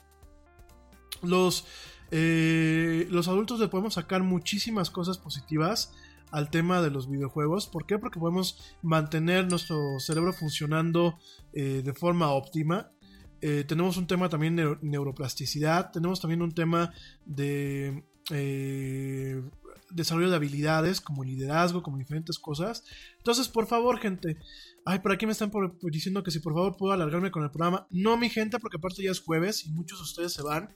Yo sé que algunos de ustedes me escuchan luego en diferido. ¿Qué les parece si realmente la próxima semana, el primer el lunes de la próxima semana, me sigo con este tema? Seguimos, digo, todavía me faltó la parte de cómo formar buenos ciudadanos digitales. Por supuesto, digo, perdón que me haga la publicidad. Estos son temas que funcionan mejor en un, en un este, eh, en un taller, en una plática. Usualmente nos aventamos, bueno, allá, en Juventino Rosas nos aventamos cuatro horas. Este, por aquí me han estado sugiriendo, sí, por ahí, se los vuelvo a repetir, gente que me escucha. Si realmente quieren que haga un taller a la brevedad aquí en Querétaro o en la Ciudad de México, Blanquita, que tú luego me escuchas, Blanquita Chaya, eh, junten una lista de personas, o sea, que digan que ya van a haber 15, 20 papás. Con eso arrancamos el taller. Yo nada más les digo el precio, obviamente, pues entre más papás hayan, más puedo ajustar el, el- precio y, y que les cueste pues menos a cada uno de ustedes. Ajustar también la sede. eh, y bueno, dar, dar el taller, ¿no? Aquí el tema, pues es, es, eh, lo vamos a explicar la próxima semana, el tema de cómo formar mejores ciudadanos digitales. No se lo pueden perder, lo voy a dar el lunes sin falta. Pero aquí el tema es, eh, realmente uno tiene que mantener una apertura y parte del poder formar a buenos ciudadanos, buenos ciudadanos digitales empieza a partir de uno, gente. O sea, papás no pueden no formar sin el ejemplo. Si yo soy un papá irresponsable, que se pasa todo el día en el teléfono, este, comentando cualquier tontería que me ponen en el Facebook, eh, que descuido a mis hijos, que eh, utilizo el apaciguador digital, que son las tabletas o el teléfono. Si soy un papá que prohíbe por, por prohibir, porque una mamá le dijo, porque un papá le dijo, porque en la escuela malamente le dijeron y ni siquiera tuvo la oportunidad de investigar. Eh, si soy un papá que eh, parte de la educación la tiene en automático, que piensa que toda la labor de educar a los niños eh, se debe de hacer directamente en las escuelas, pues obviamente nuestros hijos no van a ser buenos ciudadanos ni digitales ni del mundo real, ¿no? Creo que todo parte por, eh, por uno mismo, lo dije hace unos programas, parte también de ser un buen ciudadano digital uno mismo y, va, y parte también de realmente tener un interés. Y mi gente que realmente se está planteando tener niños, piensen que es una chamba de tiempo completo. Y la chamba de tiempo completo no nada más es decir, los voy a criar lo básico, les voy a dar escuela, les voy a dar alimentación, médico y, y ya, y dinero. No, o sea, si realmente hoy en día por todo lo que tenemos y por todo el, auge de- de- de cuestiones de comunicación, de plataformas digitales, de los tiempos modernos que estamos viviendo, hoy el trabajo de ser papá es un trabajo más riguroso, donde realmente el papá tiene que estar al día. No es como antes que te podías dar el lujo de no saber quién, qué chingados era un Transformer. Ahora no te puedes dar ese lujo. Entonces, eh, a los papás, aquellos que se están planteando ser papás, realmente, realmente piénsenlo claramente. Realmente eh, piensen si realmente están dispuestos a traer niños al mundo, que van ustedes para poder cuidar, y que los primeros años de su vida probablemente no puedan ni salir a la esquina, porque tampoco está padre, y lo vuelvo a repetir, no está padre que sean encajosos y que vayan y que les voten a los niños, a los abuelos, o a los tíos, o a los amigos, o a las nanas. Por aquí me dicen, es que las nanas, pues las nanas no son, o sea, es, y no es su chamba. La nana es un auxiliar, pero la nana no tiene por qué criar a los niños. Eh, de verdad, miren, ya no estamos para agarrar y decir, yo tengo que cumplir con un compromiso social y traer squinkles al, al- al- al planeta. El planeta ya no da para más gente. O sea, si vas a traer, es porque tienes un compromiso con tu niño o con tu niña, con, la cuestión de familia, y tienes un compromiso para realmente dejar un buen ciudadano en este maldito planeta. Si no, de verdad, mejor amárrense el pájaro y no traigan squinkles. Perdónenme que se los diga de esa forma. Ya no cabe las presiones sociales. Ya no cabe el tema de la presión familiar. Porque para unas cosas sí somos muy independientes, ¿no? O sea, para alargarnos y decir, pues me voy con mi novia o me cambio de, estado y eso, sí soy muy, sí tenemos muchos huevos, ¿no? Pero no es que tuvimos al niño porque, híjole, ya mis hermanos ya tenían niños y mis papás a cada rato me decían, ¿y tú para cuándo? Chingado, pues para cuando yo quiera, cuando yo no quiera. Fájense los pantalones y seamos congruentes. Por ahí, eh, Televisa, digo, lo digo porque fue el medio que manejó la noticia de esta forma, ¿no? Por ahí Televisa, que bueno, pues Televisa vive del mame de la sociedad mexicana en el estado puro de la pendejez, ¿no? Sigue viviendo de eh, programas pendejitos como La Rosa de Guadalupe, donde, bueno, espantan a los papás, aunque ya están empezando a disque tener expertos, que llega cada experta los fines de semana que pasan los especiales de La Rosa de Guadalupe, que tú dices, puta, ¿de qué pinche universidad patrulla la sacaron? Y este, de verdad, gente, Televisa vive de ese status quo. Pero eso publican una nota donde lo dicen con una sorna de decir: cada día más mexicanos prefieren viajar y tener perros y gatos en vez de niños. ¿Y qué chingados tiene de malo? Oigan, si yo no tengo ni el tiempo ni el dinero para dedicárselo a un niño, ¿qué chingados tiene de malo? Si yo quiero dedicar mi vida a viajar, a fomentar mis hobbies, a tener una buena casa, a disfrutar a mi pareja, ¿qué carajos tiene de malo? Porque últimamente ustedes no me mantienen a mis niños, ni me los van a mantener. Ahora, si el día de mañana alguien dice, Yeti, queremos que tengas jeticitos y nosotros te los vamos a mantener y vamos a formar un, un fideicomiso, órenle, órenle, aquí vemos, aquí vemos eh, personas interesadas, pero si no, yo creo que debemos de ser muy respetuosos, sobre todo los mexicanos, tenemos mucho la manía de estarle oliendo los pedos al vecino y de estar criticando si se comió pozoles, si se comió frijoles o si comió ensalada, porque así somos de, mezquinos. Realmente nos hemos vuelto una, una sociedad muy mezquina. No podemos ver que el vecino, ay, vecina, pero ¿por qué bajaste de peso si, si estando gordita te veas muy bien? No, reina, estando chubby no te veías a lo mejor bien, pero tenías una mala salud. A mí la gente me ve y me dice, ay amigo, ya no bajes más de peso, ya te ves muy bien, la que va a andar contigo te va a querer. Si yo no bajo de peso por la que ande conmigo, la que no ande conmigo, bajo de peso por un tema de salud. Tenemos el primer lugar en obesidad a nivel mundial, segundo lugar en diabetes, gente. La diabetes es una enfermedad muy cabrona. Ah, no, ahí van los vecinos. Y aparte, bueno, no quiero especificar, pero aquí tenemos cercanos un- una vecina que, ay, compraste coche nuevo, ¿para qué compras coche nuevo? Ay, tienes la casa de una forma, ay, no, esto a mí no me gusta, ay, esto. Tenemos una pinche manía, yo creo que los pueblos latinos, pero en general los mexicanos, de estar metiendo las narices en donde chingada madre no nos llaman, perdónenme las palabrotas, pero es que es de verdad, gente. Somos bien pinche huelemoles. Ah, no. ¿Qué, qué pasa? Y digo, lo digo porque mi familia es así, ¿eh? Le hablan a mis papás y Rami, ¿para cuándo, eh? No le conocemos ninguna novia. Bueno, este. eh, ¿Y Rami para cuándo? No le conocemos ninguna novia. Puta, güey. pues, ya casi, casi, ya paga impuestos por sospechoso. Y, y- y vas a una, a, una, a una reunión familiar o reunión de amigos donde ya hay gente mayor y empiezan, mi hijo, qué guapo estás. ¿Por qué no trajiste a la novia? Pues porque mi novia no pudo venir o porque no tengo novia, ¿no? En, al- en algún momento de mi vida, pues no tengo novia, ¿no? Ay, ¿cómo? Si hay tantas muchachas, te vamos a presentar aquí una, no sé qué. Y tu novia, ¿por qué no pudo venir? Pues porque vive en otro, en otro estado. Ay, no, pero así no pueden ser novios y para cuándo los niños y. Chingao, espérense. De verdad, gente, en México uno de los grandes proble- problemas que tenemos es andar de metiches, es andar de, de, de chismosos y andar de mezquinos. Nos tiene que valer un cacahuate lo que, ¿eh? ¿Será, ¿Seré gay? No, pues, oigan, pues yo digo, yo no soy gay, ¿no? Pero si lo fuera, pues a mucha honra, muy mi cola, ¿no? Muy mi cola y muy mi pájaro. Es que de verdad, gente, hay que madurar. Hay que dejar vivir. Hay que preocuparnos por nosotros. Estamos criticando al vecino y nosotros somos los primeros en estarla cagando, en estar metiendo la pata. Y perdónenme, todo esto es parte de muchos problemas que tenemos como sociedad y es parte de que tengamos chamacos que luego se crían solos prácticamente y es parte de toda esta problemática que estamos teniendo. Y perdónenme, no toda la responsabilidad cae ni en el gobierno, ni en las escuelas, ni en los maestros.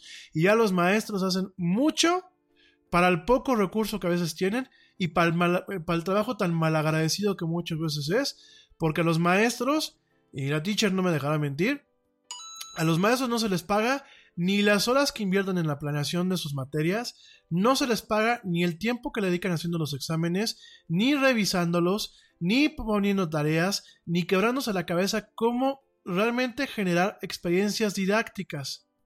Todo eso no se les paga. Por lo menos en, en- la cultura occidental y en algunos países, bueno, en todo el, este, el continente americano, no se les paga. Vas a países desarrollados, sí, por ejemplo, decían es que en Suecia, claro, es que en Suecia al maestro se le paga bien porque es el que va a formar al profesionista del día de mañana y al ciudadano. Pero es que aquí no se hace. Entonces, no, no se laven las manos y realmente asuman su chamba. Y si van a tener niños, gente que me escucha que no tiene niños, si van a tener, Piensen todo esto que les les estoy diciendo. Se van a chutar los fines de semana viendo caricaturas con sus niños. Se van a chutar el entender que de Fortnite, que de Call of Duty, que de consolas, que de esto, que de aquello. Realmente van a hacer el esfuerzo por entender las cosas. Realmente van a criar niños o lo van a dejar todo en piloto automático o es por presión. Porque si es por presión, mejor amárrense el pájaro y tápense por allí y no tengan squinkles. O si no, lo que siempre se dice, si no hay, este, si no hay globito, no hay fiesta. Familias, yo sé que a muchas mamás y papás les encantaría ya tener nietos, pero no presionen, los tiempos son muy diferentes a los suyos. Hoy los tiempos son más difíciles que lo que ustedes vivieron. Entonces no presionen, sobre todo no presionen porque el día de mañana que papá y mamá tengan que decir, papá, me cuidas todo el día al niño porque yo me tengo que ir a trabajar y mi mirada me tengo- se tiene que ir a trabajar para mantener a la familia, a lo mejor a ustedes no les va a hacer mucha gracia. Entonces no presionen. Hay que ser coherentes y por favor edúquense gente. No esperen a que el gobierno, a que los medios, a que Dios nos eduque. Hay que educarnos a nosotros mismos. ¿Sale? En fin, mi gente, pues ya me voy. De esto seguimos platicando la próxima semana. Eh, les mando, bueno, pues un fuerte abrazo a todas las mamás que me escuchan. De verdad, pásensela y mañana increíble. Eh, pásensela maravilloso. Tengan un excelente día el día de mañana. La mañana viernes 10 de mayo. La gente que me está escuchando en vivo. La gente que ya me está escuchando en diferido. Pues espero que hayan tenido un día maravilloso. La gente que me escucha de otros países. Pues espero que cuando la celebren se la pasen muy bien. Y acuérdense que mamá no solamente es un día al año. Son, es 365 días al año. Y mamá es para toda la vida. Uno puede tener 50 años. Pero mamá va a estar ahí con uno. Entonces a cuidarlas, a papacharlas y a realmente a quererlas.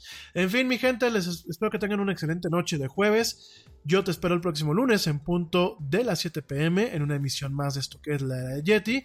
Pásenla excelente, cuídense mucho, tengan un excelente fin de semana. Pórtense mal, cuídense bien. Peques que me escuchan, pórtense bien y cuídense bien. Y bueno, pues yo soy Rami Loaiza, esto fue la Yeti. Yo te espero en la próxima semana, próximo lunes 7 pm. Mañana no va a haber, porque por ahí me decían que se iba a reponer el programa de ayer, mañana en la mañana. No, no, no, va a haber mañana por el tema del Día de las Madres, pero el próximo, la próxima semana sí repongo el programa de esta semana. ¿Les parece? En fin, pásenla padre, cuídense mucho, tengan una excelente noche. Los escucho la próxima semana. Les recuerdo nuestras redes sociales para que me manden sus mensajes. Facebook.com diagonal Lara Yeti, Twitter arroba Yeti oficial, Instagram arroba Lara Yeti. Eh, plataformas en donde me pueden escuchar. Estamos en YouTube, estamos en Spotify, en iHeartRadio, TuneIn y Stitcher. Y por supuesto, mi recomendación es bájate la aplicación de Spreaker o directamente visítame utilizando las aplicaciones. Por aquí me siguen preguntando la aplicación de la área del Yeti. Se los juro que ya estamos trabajando en ella. Ya llevamos un rato con ella. Es una aplicación que la van a poder ustedes bajar y ahí escuchar todos los programas y tener el chat a la mano sin tener que estar haciendo eh, maromas con el tema de los links y eso.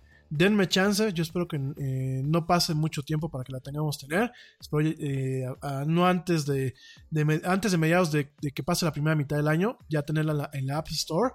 Y bueno, ya les estaré platicando de ella. Pero ya prontito estamos trabajando con Spreaker para tener esta app. Gracias a la gente que ha estado preguntando por ella.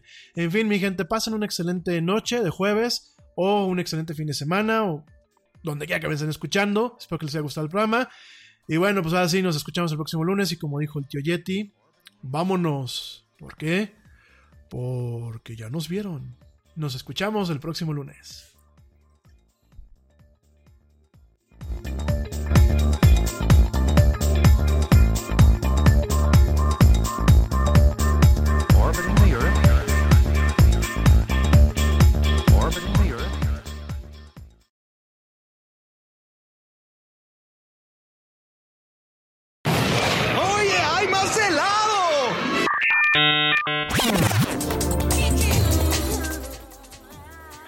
Actualidad no te deje helado.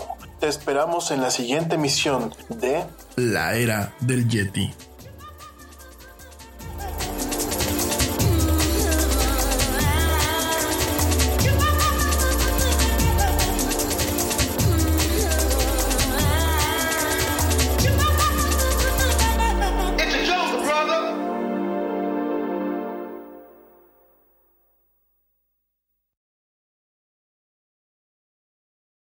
Te preocupas por la salud de tu familia y hoy un sistema inmunológico fuerte y una mejor nutrición son más importantes que nunca. Es por eso que los huevos Egglands Best te brindan más a ti y a tu familia. En comparación con los huevos ordinarios, Egglands Best te ofrece 6 veces más vitamina D y 10 veces más vitamina E, además de muchos otros nutrientes importantes, junto con ese delicioso sabor fresco de granja que a ti y tu familia les encanta. No son tiempos ordinarios, entonces, ¿por qué darle a tu familia huevos ordinarios? Solo Egglands Best. Mejor sabor, mejor nutrición, mejores huevos. Te preocupas por la salud de tu familia y hoy un sistema inmunológico fuerte y una mejor nutrición son más importantes que nunca. Es por eso que los huevos Egglands Best te brindan más a ti y a tu familia. En comparación con los huevos ordinarios, Egglands Best te ofrece 6 veces más vitamina D y 10 veces más vitamina E, además de muchos otros nutrientes importantes, junto con ese delicioso sabor fresco de granja que a ti y tu familia les encanta. No son tiempos ordinarios, entonces, ¿por qué darle a tu familia huevos ordinarios? Solo Egglands Best. Mejor sabor, mejor nutrición, mejores huevos.